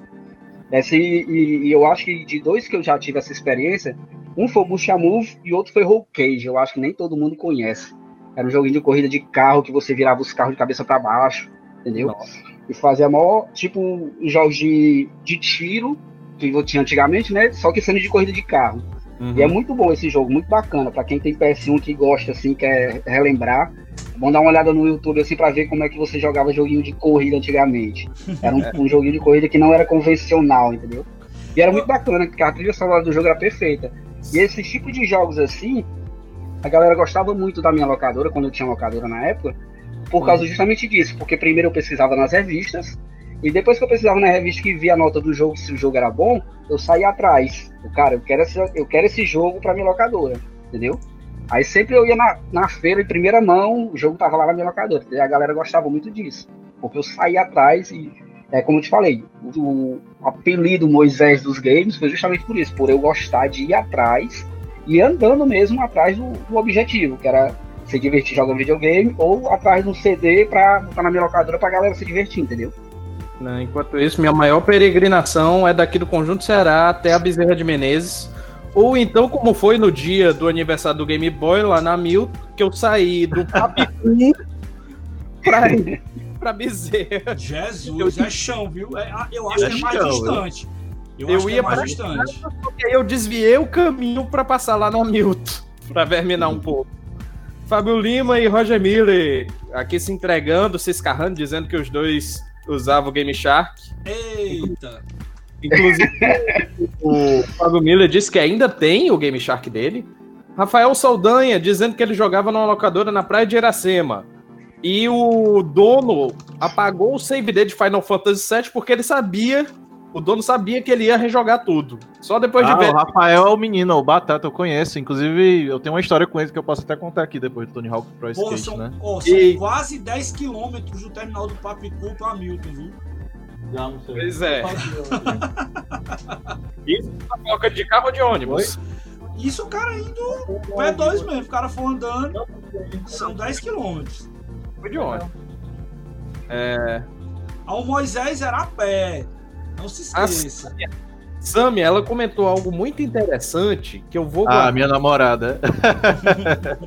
eu vou guardar para o ponto mais à frente da pauta. Muitíssimo obrigado, Sami. Você me lembrou algo que eu tenho que falar nisso. Mas, enfim, avançando na pauta. E sobre as regras. Derrubou o controle e perdeu 15 minutos. Vamos falar mesmo disso, cara. Vamos. Vamos. Porque eu sou uma pessoa muito zelosa, nunca derrubei o controle. Vou dar logo uma definição aqui para quem está acompanhando e não é aqui do Ceará sobre um termo chamado zoada. Zoada, zoada é barulho. Então, quando a galera fazia muita zoada na locadora, tinha punição. Isso é uma das regras. Eu conheci algumas locadoras que eu fui. e, e para quem me conhece, quando eu jogo futebol, eu sou meio espalhafatoso. Uhum. eu cansei de tomar essa punição na locadora porque eu não me contia. E quando ganhava era e quando perdia também a zoada era grande. Então. É verdade. não, o, é, o velho, o velho perdeu 10 minutos, né? Na hora é... que perdia 10 minutos, o pessoal nem pensava, já ia no instinto lá, gritava. Ei! É, E, e quando a- a- a- o cara queria aloprar com todo mundo, ele fazia que ele tirava de todo mundo que tava. Porque geralmente quando começava a fazer barulho, os outros acompanhavam. Aí ele não sabia com quem ia brigar, dizia, não, pessoal, então é menos pra todo mundo. Aí tirava 10 minutos Não. de todo mundo. Era uma confusão. Ei, o, engraçado, o engraçado era que quando tava todo mundo na locadora aqui, a locadora cheia, né? Aí você viu o barulho no chão. pá! Aí todo mundo parava e olhava pra cá. Caramba, cara. Era pesado aí, viu? Era triste, ó, mano. E o cara que derrubou ficava todo sem jeito, todo mundo olhando pra ele. Era muito engraçado, mano. É isso Mas aqui. isso era a lei do Oeste. Derrubou, perdeu 10 minutos. O PC tá comentando aqui que seu áudio tá baixo. Já Pode tô ver. corrigindo aqui. Ótimo. Ah, inclusive, tinha um comentário aqui de outra regra aqui. Cadê, cadê, cadê? cadê? Que só pode trocar três vezes. O que eu conheci Ah, é só podia época, trocar a né? cada 10 minutos. Ainda era bonzinho. O Né? cara- era- Isso em uma hora, né? É, é. Ainda tinha essa. Nossa, nossa. David, Não, mas- esse comentário é pra você, David. É? Fala Foi aí. direcionado a você. Bruce Christopher Nilson Ah, o famoso Nilson Games, cara. comentou aqui pra tu falar do Esquadrão da Meia Hora. Eu ia falar agora, vamos lá. Cara, sem putaria, vamos lá. Desculpe as palavras aí. Sem putaria. bem. Licença. É o seguinte. Cara, eu trabalhava na locadora do Nilson e eu também fui frequentador, né? Quer dizer, uma locadora que durou mais de 10 anos, né? É um grande amigo meu que mora até aqui do lado, né? E nessas histórias, cara, com o Nilson, uma das coisas que acontecia de engraçado, cara, é que chegava com... Pronto, vocês se lembram daquele desenho do Mutli? Que tinha até... Não, do Corrida Maluca, aliás, que tinha os corredores que eram baixinhos, né? Aham. que eram tipo assim, os Bambamãs, che- tinha esses pivetes, cara. Que eram cinco pivetes e era chamado de Esquadrão Meia Hora. Por quê? Eram os anões da, da Penélope Charmosa? Isso. Aí toda hora de, de morte. Mas por que Esquadrão Meia Hora? Porque os pivetes chegavam na locadora do Nilson e eles só davam 50 centavos, que era meia hora, beleza. Só que aí o que acontecia? Só que aí eles ficavam dando de 50 em 50, que é pra jogar duas, três horas. E a gente ficava achando graça, cara, essa putaria toda. Por isso que era chamado de Esquadrão Meia Hora, porque cada um dava 50 centavos pra jogar meia hora. E tudo isso. Eu já achei que tu, ei, eu já achei, David, que tu ia falar que eles davam 50 centavos e 5 jogavam só na meia hora. Não, eles jogavam na meia hora. Ainda tinha essa. Mas eles ocupavam todos os videogames ou ficavam, pegavam, chegavam no videogame e focavam ali e fechavam aquele videogame? Que eu saiba, era só uma TV. Não sei se as outras eles ocupavam, mas acho difícil, porque o esquadrão era junto, inclusive. Eles eram unidos. Caraca, mano. A máfia, cara, na locadora, pensa. É doido. O Esquadrão Meia Hora, cara, é conhecido aqui no, na locadora do Nilson. Finada locadora, né, do Nilson. Sammy Almeida comentando aqui: o PlayStation 5 pode trazer a nostalgia das locadoras de videogame dos anos 90 de volta. Isso a gente vai guardar um pouquinho para mais tarde. Daniel É. Alves comentou: jogava nas locadoras do antigo Granja Lisboa, Conjunto Ceará, Montese Centro da cidade. Já teve um dia de infelicidade na locadora do Conjunto Ceará que teve um blackout depois de 10 minutos de jogo. E era uma hora livre, em plena 7 da noite. Ô, cara, que Hum, droga. morreu Trocar energia fora. na hora livre. Cara, inclusive, Famosíssimo. não podemos deixar de fazer o registro do nosso evento, que foi criado exatamente por conta desses nomes, né? Da, da- do, do Hora Aberta. Né, O que, que era o Hora Aberta? O cara geralmente tinha, anotava as horas no caderninho, Uhum. o cara que cuidava da locadora, e tinha vezes que ou a galera tirava a página que tava controlando a hora, ou então ele se perdia no controle da hora. Aí ele ia lá pra vida, não vai entrar mais ninguém, então agora pro galera daqui pra frente, hora aberta. Ele tinha também fechado a- a- a- o apurado dele do dia, aí ele liberava. Então, ó, quem ficar aí, fica até o final agora jogando aí por conta, vai lá. Aí não entrava mais ninguém, ele, ele fechava pra, pra quem tava chegando aí depois, e quem tava dentro da locadora ele mantinha e fazia o que ele chamava de hora aberta, ou seja, quem já tinha pago uma hora, estava até encerrando, continuava jogando até encerrar o horário da locadora. Isso era o famoso hora aberta. Uhum. Hora aberta era bom demais, né? Era- nunca, nunca peguei porque o, o, a locadora aqui do lado não tinha essa. Inclusive, Mas- eu tinha achado uma é, história de peregrinação aí, né? Do nosso Hum. colega que falou. Eu também tenho uma que, inclusive, tem a ver com a hora aberta. Eu, eu tava morando no Damas, né? Eu ainda moro, né? Só que no outro lado agora. do da João Pessoa. E o que acontece? Eu, eu ia do condomínio até uns bairros que era perto até da Etufó, inclusive. E lá eu conheci uma locadora, cara, que era na época de Play 2 já, né? Que Sim. tinha um PS1, né? E tinha um PS2. Só que o, o PS1 tava 50 centavos a hora, cara. Acho que até hoje existe essa locadora. do- que era do Demi, locador do Demi, que era até pros lados das Esbores lá, perto até do Maílson, onde ele mora, inclusive. E aí o que acontece? Eu joguei muito ali, de- eu joguei tanto, cara, que teve um dia que eu fui a pé lá, do Damas até esse bairro aí, e lá eu joguei hora aberta, tipo, de 8 horas da manhã até meio-dia, ainda almoçava e depois voltava de uma hora até 6 horas da noite, cara. Essa locadora aí é aquela que era bem pertinho daquela curva, né? Que vai pra casa do Isso, Maílson. essa mesmo, Ah, cara. o Demi não tem mais não, ela acabou faz tempo. Faz tempo, né? Pronto, aí Foi. sabe quem é agora. Lendário É. Demi, cara, gente finíssima, cara. Isso aí é daí demais, mano. O Fábio, o Fábio de Lima- trouxe uma história aqui boa de gente que enrolava na locadora.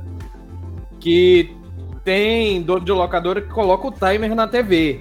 E aí tinha um certo que levava o controle igual da TV e ficava aumentando o timer.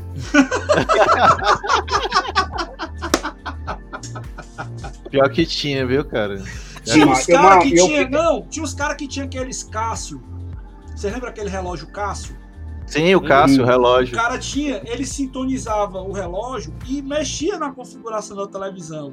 E quando Nossa. não era desligando o som da televisão dos outros para azucrinar e desligando a televisão dos outros para azucrinar, era fazendo essa questão do timer aí. Já tinha uns caras que era conhecido, né, da galera que ele já chegava e os caras, ele já tinha locador, o cara perguntava, pedia pro cara abrir, o- mostrar o pulso para ver se o cara não tava com esse relógio, esse relógio, esse relógio. Porque já sabia que a galera fazia essa, essa brincadeira aí. Nossa, era- é tão fácil fazer uma planilha, macho. Uma planilha. Cabine 1, 2 e 3 e botar os horários em te- começo e terminou o filme, pronto. né? Quando eu trabalhei, quando eu trabalhei em locadora, graças a Deus era locadora e lan house. Aí tinha já o programinha. Ah, lá. o programa desligar. conhecidíssimo esse Só-. Ah, bebezinho, Alan começou House, né, agora. Tem até um ponto aí da pauta que a gente vai comentar depois. Eu vou deixar chegar a gente fala sobre as Lan House.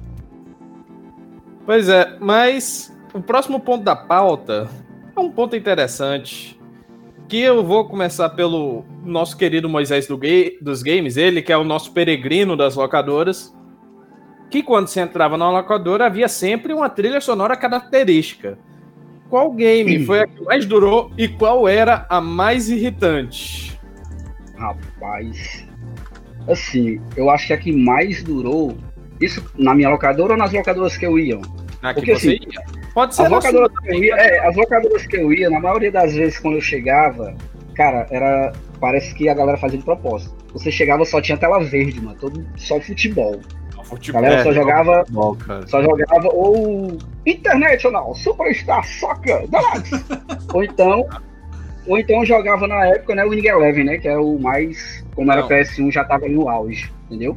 Pois Aí é. você chegava nesse canto, tudo só, tudo verde, tudo verde. O cara, pelo amor de Deus, macho. Só tem alienígena dentro dessa locadora. É, o legal também era outra chamada do Super Nintendo, que era o Campeonato Brasileiro 1990. Demais, demais. Era o que, era o que mais saía e é o que mais, tipo, marcava a gente. Você chegava a galera jogando futebol e tinha lá os barulhinhos que você irritava, mas gostava ao mesmo tempo. Era amor e ódio ao mesmo tempo. É igual o Fall Guys, né? Amor e ódio ao mesmo tempo que você tem do, do jogo. Entendeu? O Guys Eu realmente sabia amou que ele ia falar desse jogo. Tinha que Fall falar. Guys. Jogo do ano, jogo do ano, jogo do ano. Pois é, mas. Mano. E assim, das, locado- das locadoras, justamente isso. Eu acho a minha trilha sonora de games que eu mais curti e mais jogo não tinha como ser diferente de que a trilha sonora do Street Fighter, né? Porque tá no sangue, tá enraizado, entendeu? Então acho que é a que me marca mais até hoje. É claro que hoje você vê um barulho de Top Gear, todo mundo, quem é gamer, vê um barulho de Top Gear em qualquer canto, se arrupia todinho, né? Ou Verdade. seja, as Inclusive- lembranças boas que você tem. Inclusive, isso é algo curioso que eu ouvi certa vez. Que é o. Como é que é o nome do cara? Que eu esqueci agora. Tava na cabeça e de repente sumiu. Mas o. O que faz o videogame. O. Videogames Live. Eu esqueci agora. Tommy Tal... É Tommy Talarico, se eu não me engano. Que ele disse que se surpreendeu quando fez uma enquete no Brasil sobre o que que queriam que tocasse. Muita gente pediu Top Gear, que é um jogo que fez muito sucesso aqui no Brasil, Uhum. mas é, Estados Unidos e Europa não fez tanto sucesso. E eu vou Ai. puxar pra falar das minhas lembranças, então, já que você comentou o queridinho Top Gear, eu vou aproveitar aqui e mandar um abraço pro meu freguês do Top Gear, meu amigo William, né? não é o William Carlos, que eu não tive a oportunidade de jogar com o William na época da locadora, mas tinha o meu freguês de Top Gear, quando a gente jogava ou lá em casa ou na locadora, que era o William. Né? E eu sempre mandava ver lá na galera no Top Gear quando jogava na locadora. E um dos jogos que me marcou muito a trilha sonora foi esse e também Sonic, cara, né? A gente não pode esquecer É, do Sonic Sonic. Sonic, Kid Chameleon. Quantas vezes você não chegava na locadora e escutava Kid Chameleon tocando também, né? A galera tentando finalizar ou então fazer os cheats lá do jogo para poder tentar fazer a- a- a- as, as- como é que chama? As passagens das salas secretas, né? Que tinha no jogo. Então, era muito Rapaz, legal. Ezequiel tá doente. Ele não, não citou Super Mario, hein? Ele tá doente, viu? Não, Mario World também rolou É, muito Super também, locadoras. por muito Super Mario. World, entendeu? Eu cheguei depois da era do Super Mario World, mas antes de você puxar, Ezequiel, é, que o Fábio de Lima disse que agora chegou até ouvir a torcida dos, dos dois jogos de futebol. eu vou guardar o comentário do Roger Miller para depois. Tem uma pergunta aí, é qual foi a maior decepção? Tu quer levar, Eric? Não, vamos deixar para depois que Ah. você e o, o David falarem. Não, pois é, então, cara, as que eu tenho, né, como eu tava contando aqui, Kid Chameleon, Street Fighter também, você escutava bastante quando chegava na, na locadora. E pra mim, com certeza, Top Gear e Sonic foram na época, né, e Super Mario também, foram exatamente marcaram a época que eu frequentava bastante locadora. Esses três jogos com certeza marcaram muito. Fábio Cara, de Lima das- comentou aqui que Top Gear, Street Fighter 2 e Sonic são sons inesquecíveis da época. É, isso é verdade. Bem, é verdade. E Total. você, David? Quais são os sons mais icônicos da locadora pra você? Pessoalmente, cara, como eu joguei muito a franquia Tony Hawks, ficou muito. Principalmente pelo gosto musical que eu acabei pegando também, né? Que antes eu não tinha nem gosto musical. Aí quando eu jogava nas locadoras, eu comecei a ficar viciado em Tony Hawks, né? E aí eu fui conhecendo bandas. Tanto que a- o vício era tanto, cara, em música, que eu ia na locadora e levava até os CDs, cara, num Discman, cara. Era engraçado Ah. demais, nos anos 2000. E eu ficava lá bacana. escutando. Era muito massa, cara. Você me, lembrou, você me lembrou uma coisa que eu via demais. A galera ia jogar na locadora e levava o Discman pra poder ficar ouvindo o Discman enquanto jogava pra poder não se influenciar com o barulho da locadora. Exatamente, eu fazia por isso mesmo. Uhum. Entendeu? E pelo gosto também que eu acabei pegando, né? De escutar. Mas, David, tu fazia, tu fazia que nem eu, porque eu fazia o seguinte: teve uma época na. Já que eu dançava e, jogava, mas não era tanto em locadora, né? Já era mais assim no shopping. Uhum. Eu não sei se vocês conhecem aquele, aquele tapete de dança Pump It Up. Sei qual é. Conheço, conheço, que Pronto. até o Teve uma época- imitou, né? Isso, teve uma época minha, na minha uma fase da, da- que eu jogava videogame, eu jogava muito nele. E o que que aconteceu? Eu fiquei tão fanático pelas músicas do jogo que eu fiz. O que que eu fiz? Eu fui em casa, peguei o computador, baixei todas as músicas, botei no CD e eu não parava de escutar, mano. Era aquilo direto, direto, direto, direto. Entendeu? E assim, e sobre trilha sonora também, uma que marca muito, eu acho, todo mundo que jogou Rock and Roll Racing, muito Ah, massa. Ai, cara, não podia Ah, deixar de falar desse. icônico. Não tem, não, tem como, é, não tem como esquecer, cara. Porque assim, a gente, como é um, um- um programa bem rápido e a gente a lembrança é rápida, a gente deixa muita coisa boa pra trás, entendeu?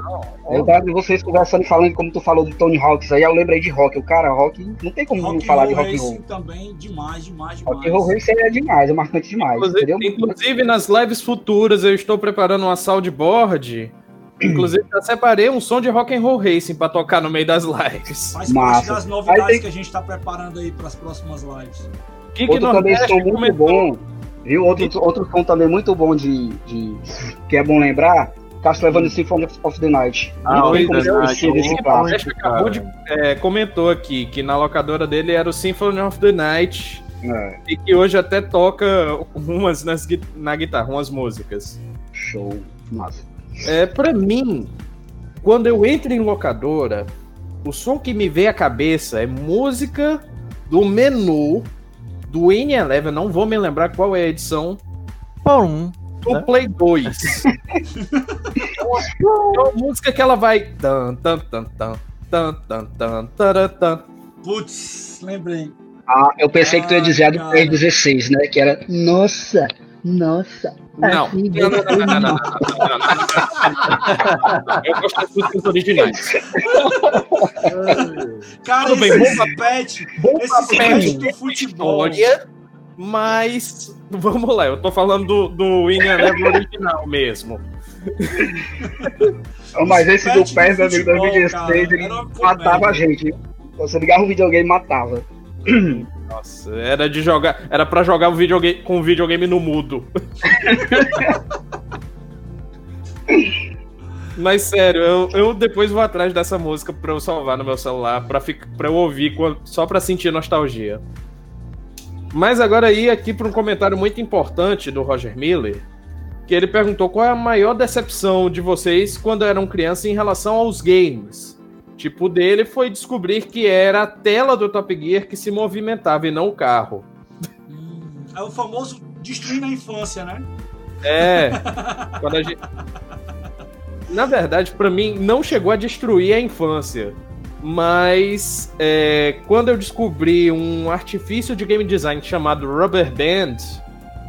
E o Que Parallax? quando Não, o Parallax nem é um negócio tão assim, mas tipo, quando a gente vai e ganha por pouco do inimigo. Ou então quando o cara tá lá na frente você consegue chegar.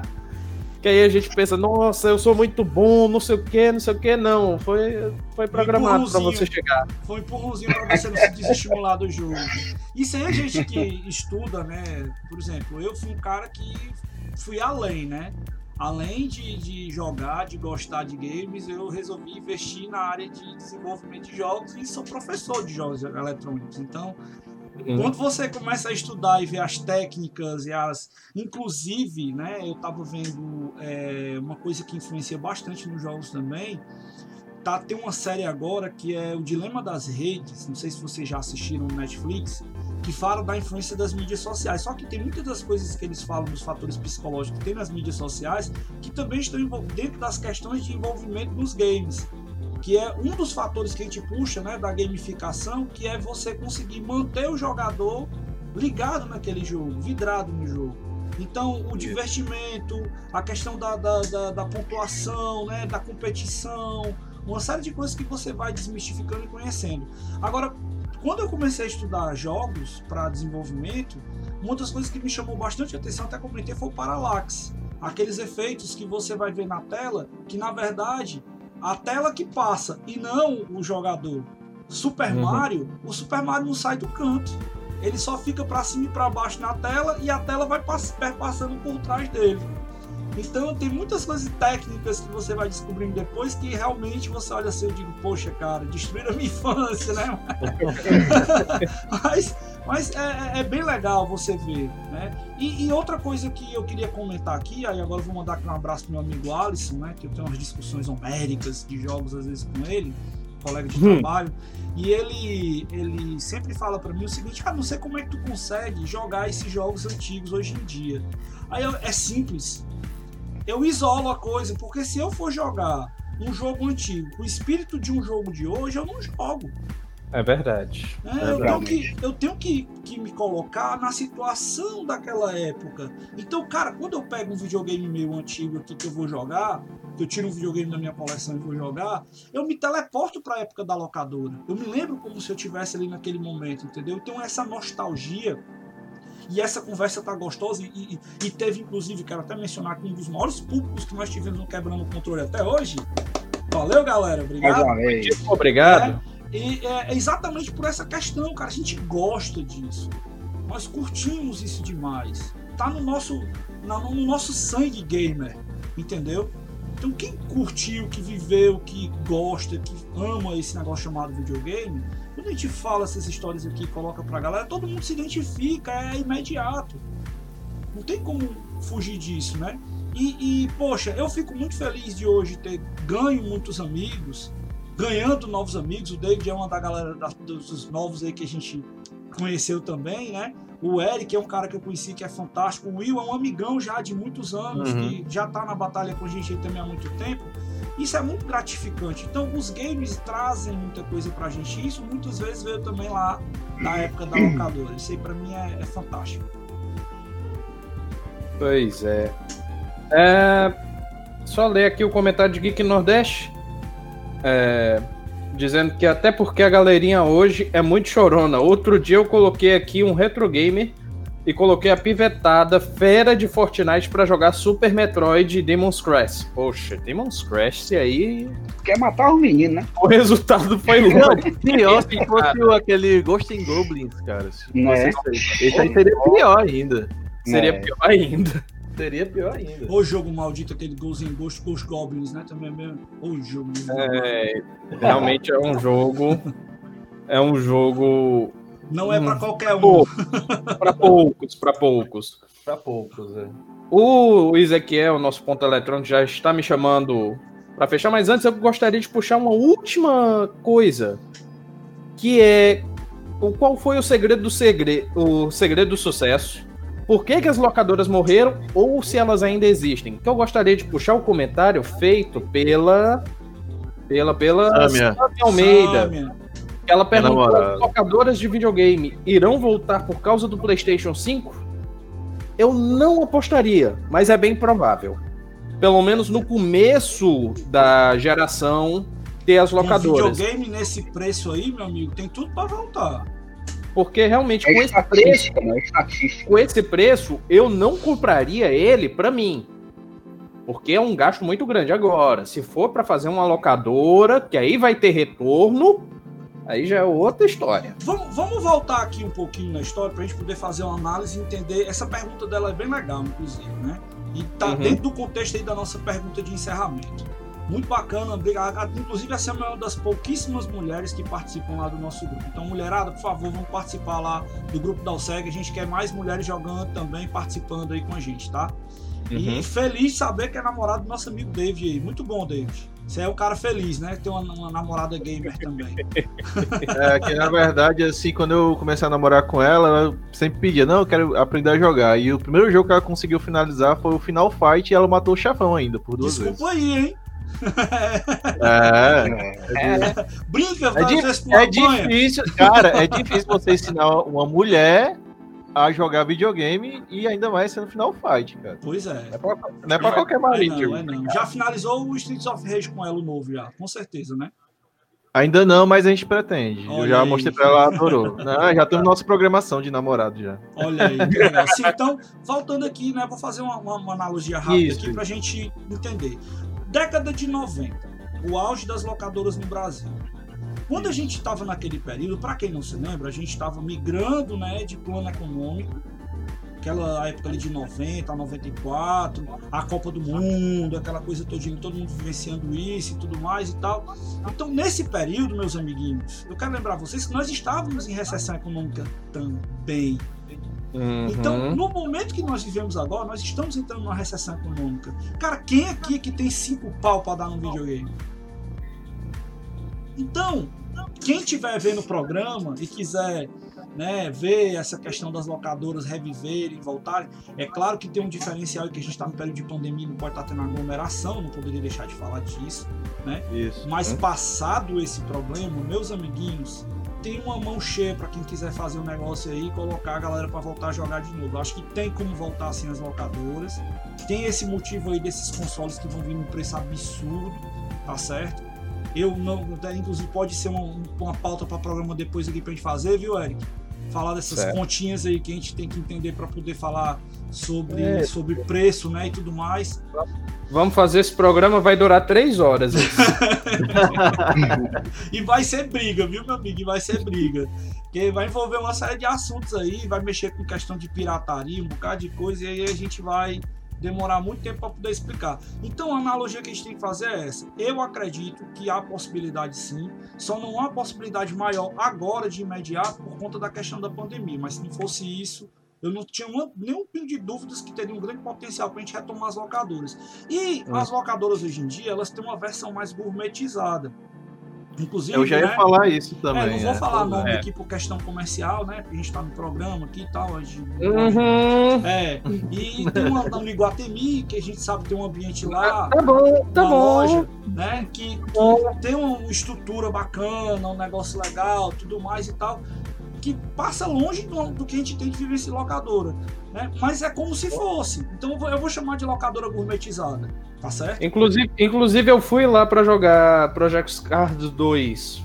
Fiz uma ótima corrida de cinco voltas em Laguna Seca lá. No, com no, o cockpit. No cockpit. Pois é, então, isso aí que eu quero dizer para vocês, eu não tô menosprezando, não. Espaço fantástico. Quem, quem não conheceu ainda vai conhecer, vale a pena, tá?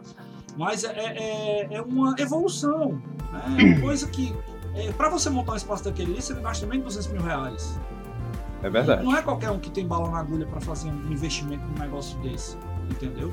Então é um negócio bacana, é um negócio legal que a gente tem que. Então, na verdade, as locadoras, elas, eu acho que elas, como elas eram, na essência do que a gente vivenciou, elas ficaram no passado.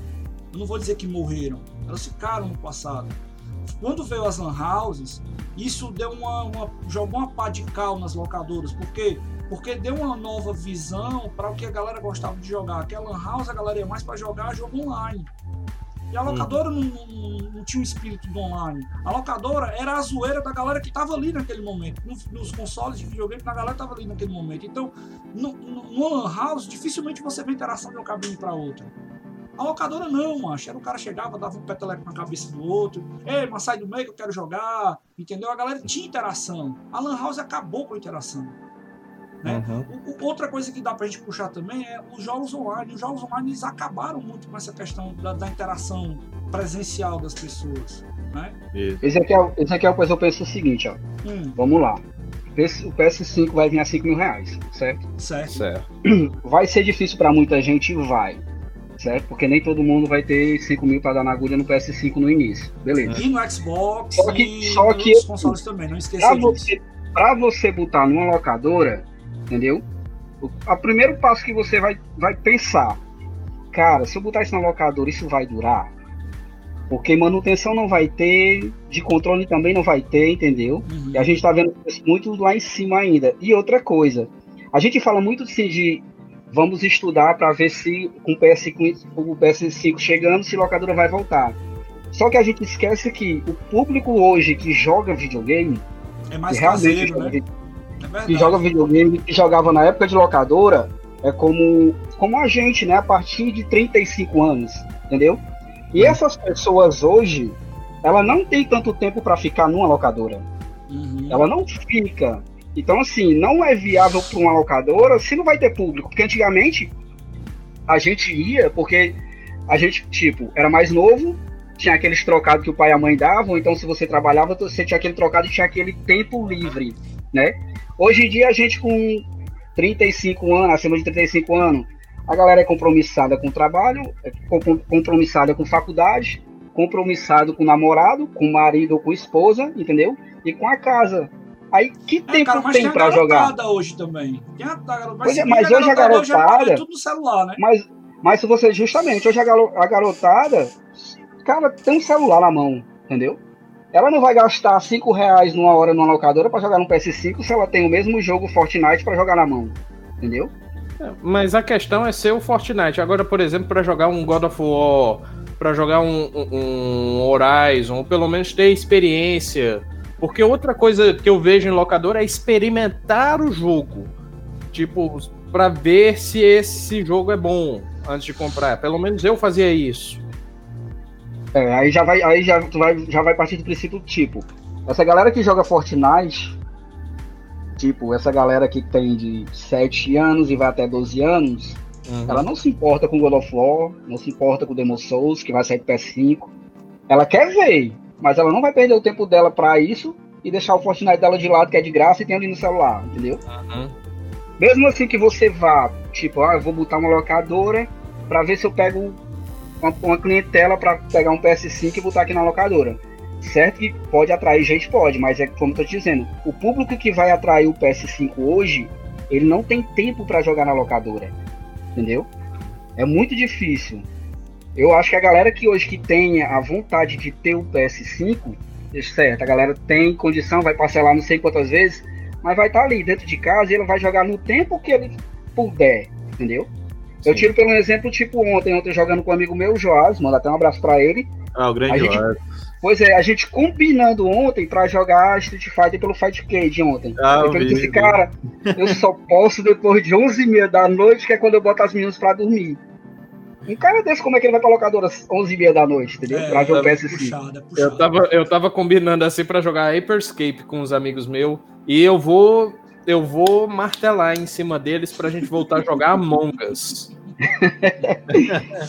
Pense num joguinho magnífico, tem inclusive mobilizando no site da USEG. É, Paulo César Paulo César comentou aqui, fez um comentário muito pertinente. Que ele dizendo que quando ele tava com dois PS4, Xbox One e Nintendo Switch, ele pensou ele ainda pensou, mas como trabalhava na iniciativa privada, não tinha coragem, pois poderia chegar em casa e saber que tinham roubado os consoles. E ele disse que não tem coragem de deixar o filho sair para locadora. Queria, mas É a outro problema hoje que a gente tem, né, cara, com, com a questão é, da segurança hoje também, né? Se colocar Ah. um videogame desse caro também na locadora, eu não tinha me lembrado. Inclusive, inclusive teve, infelizmente, a locadora. É, é- é incrível que essas locadoras, para mim, nunca tinham um nome. Era o nome do dono. Era a locadora do Assis e a locadora da do carro. Mas É, era, isso, era isso Aí essa-. Aí essa locadora da do Carmo, ela fechou é, justamente porque invadiram a casa e a casa era junto da locadora e roubaram lá o- o- alguns dos videogames. E aí ela fechou e fez a queima de estoque lá dos CDs. Uhum. Inclusive eu me aproveitei dessa queima, comprei uma ruma pra mim. Que tava barato mesmo, então. É, mas infelizmente teve uma época das locadoras que começou a ter esses assaltos e a gente sempre ouvia falar, né? Ah, a locadora de fulano foi assaltada, ah, levaram o videogame de fulano. É, O seu Glauber, que até o Ezequiel conhece aqui perto, Sim, sim, locadora do seu sim. Glauber, já teve, teve esse incidente, né? Aham. Porque infelizmente é, é um local com um, um, um, um- um lugar valioso ali. Principalmente Isso. agora com os consoles chegando a esse preço, realmente é um ponto a se levar em conta. Geek Nordeste Ah, mas- lembrou aqui que nas Casas Bahia dá pra parcelar em 36 vezes sem Ó, o juros. Jabá, ó, o Jabá Cas Bahia, vamos patrocinar nós aqui também. Bora. Né? O Jabá.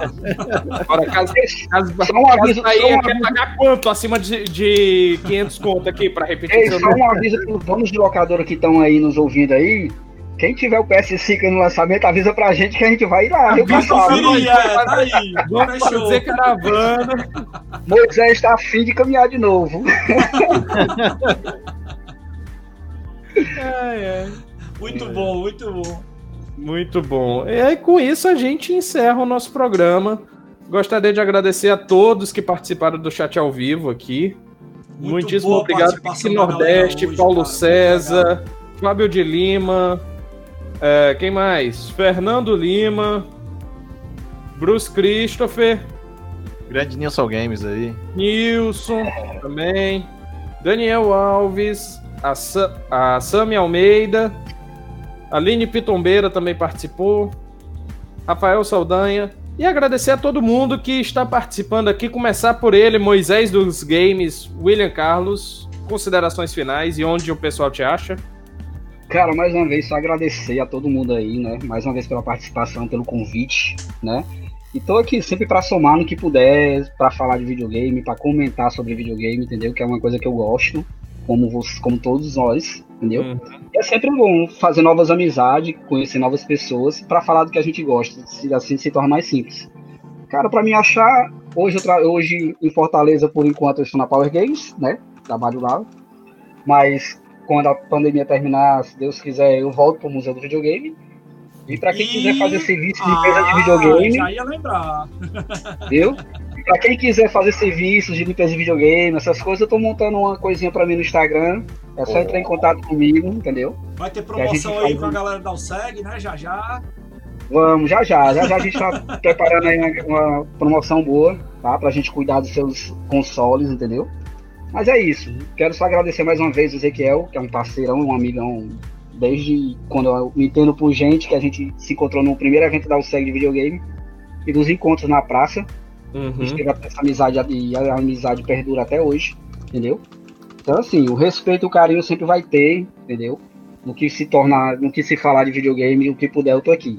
Um abraço pra todos. O Fábio de Lima comentou aqui: Moisés evoluiu, agora vai de CB300. Boa, viu, Fábio? O Paulo César comentou que vai pegar quando for no aniversário dele, que espera que o preço baixe até lá. Alexandre Douglas mandou salve. E o Fábio Lima agradecendo aqui pelo programa. Mas agora passar a palavra para o David. David Tomás, considerações finais e onde o pessoal te acha, por favor. Pronto, gente agradecer o convite de vocês, né, dar, os, dar o quebrando controle, né? E o Ezequiel aí, que eu admiro já o trabalho dele há muitos anos, cara, assim, quer dizer, um cara fenomenal, gente finíssima aí, que eu familiarizei muito com ele e agora tô tendo conversa com ele. O próprio Eric também, já conheço da Milton Games lá, saudosa Milton, né? Espero que volte logo. E conhecendo aqui o William, né? Tá Isso, o William eu tô conhecendo agora aqui, depois vou trocar umas ideias com ele, qualquer coisa. É, ele mora aqui perto de mim, mano. Bem pertinho. Pronto, show de bola. Vai né? para o Fight Cage, viu? Não, não se engane, não. Ah, eu sou ruim de luta, mas a não ser Tekken, ainda risco, mas tudo bem. Bom, quem quiser me encontrar é o seguinte, apesar de não ser um canal de game, mas eu tô fazendo uma proposta também que tem a ver com a Minton Games, né? Não fazendo jabá, mas é uma homenagem, né? Porque é o seguinte, eu tenho um canal agora que eu lancei, foi quinta-feira, que é o Ilustra Live, que é onde eu faço ao vivo é, desenhos, né? E a gente criou uma brincadeira, eu e um colega meu, um desafio, que é desenhar justamente as personalidades da Milton Games. Inclusive, na quinta-feira eu desenhei o grande Alexandre, que é o maior campeão de 2019, né? Ele até viu lá. Vi e... essa. Tu vai Pronto. me falar de desenho, depois eu vou falar contigo no particular, viu? Não mandei. Claro. tem problemas, tem essa não. Então, eu por enquanto tô lá nesse canal. Eu pretendo um dia criar um canal de gameplay, mas não tô divulgando agora porque ainda meu, meu dia é muito corrido, trabalho no GOV, né, no governo do estado, então é bem complicado assim. Só nessa quinta que eu tenho esse tempo legal e final de semana. Mas novidades, qualquer coisa.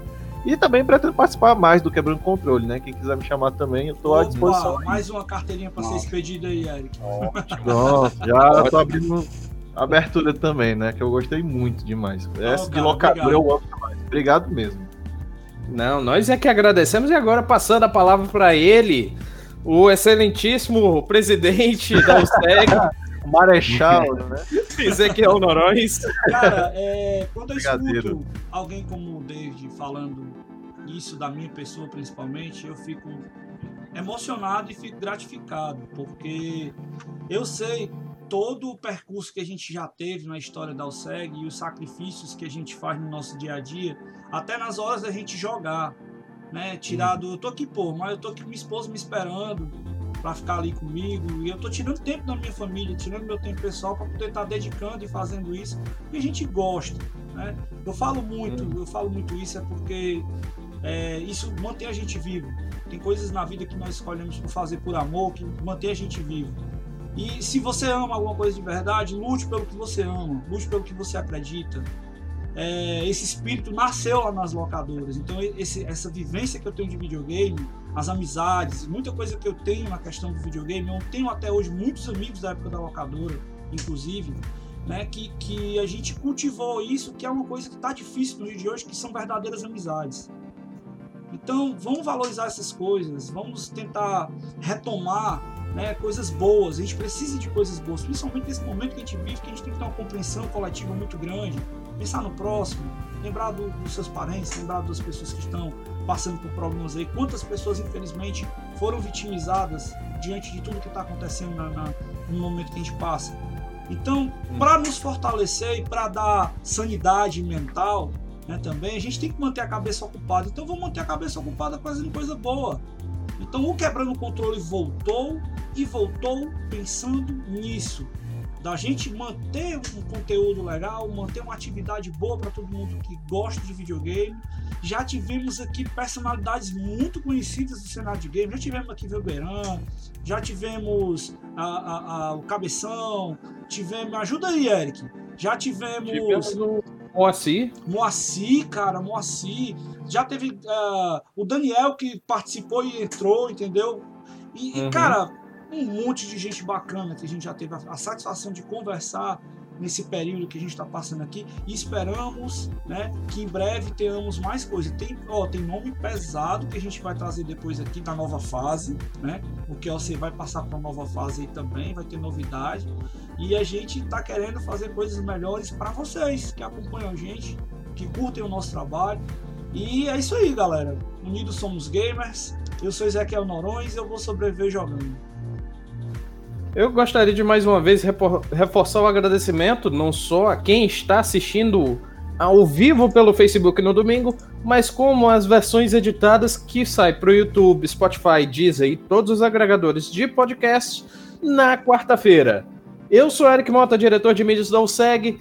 Vocês podem me encontrar no Instagram, eric.c.g.mota, no Facebook, facebook.com barra ericmgameplays, e lembrar que o Quebrando Controle é um podcast do selo Quebrando Controle da USEG, que vai ao ar ao vivo aos domingos, às 15 horas, e tem versões editadas, podcast, saindo às quartas-feiras. É isso, pessoal. Muitíssimo obrigado a todos. Um beijo, até a próxima e tchau. Tchau, galera. Falou, galera. Uh!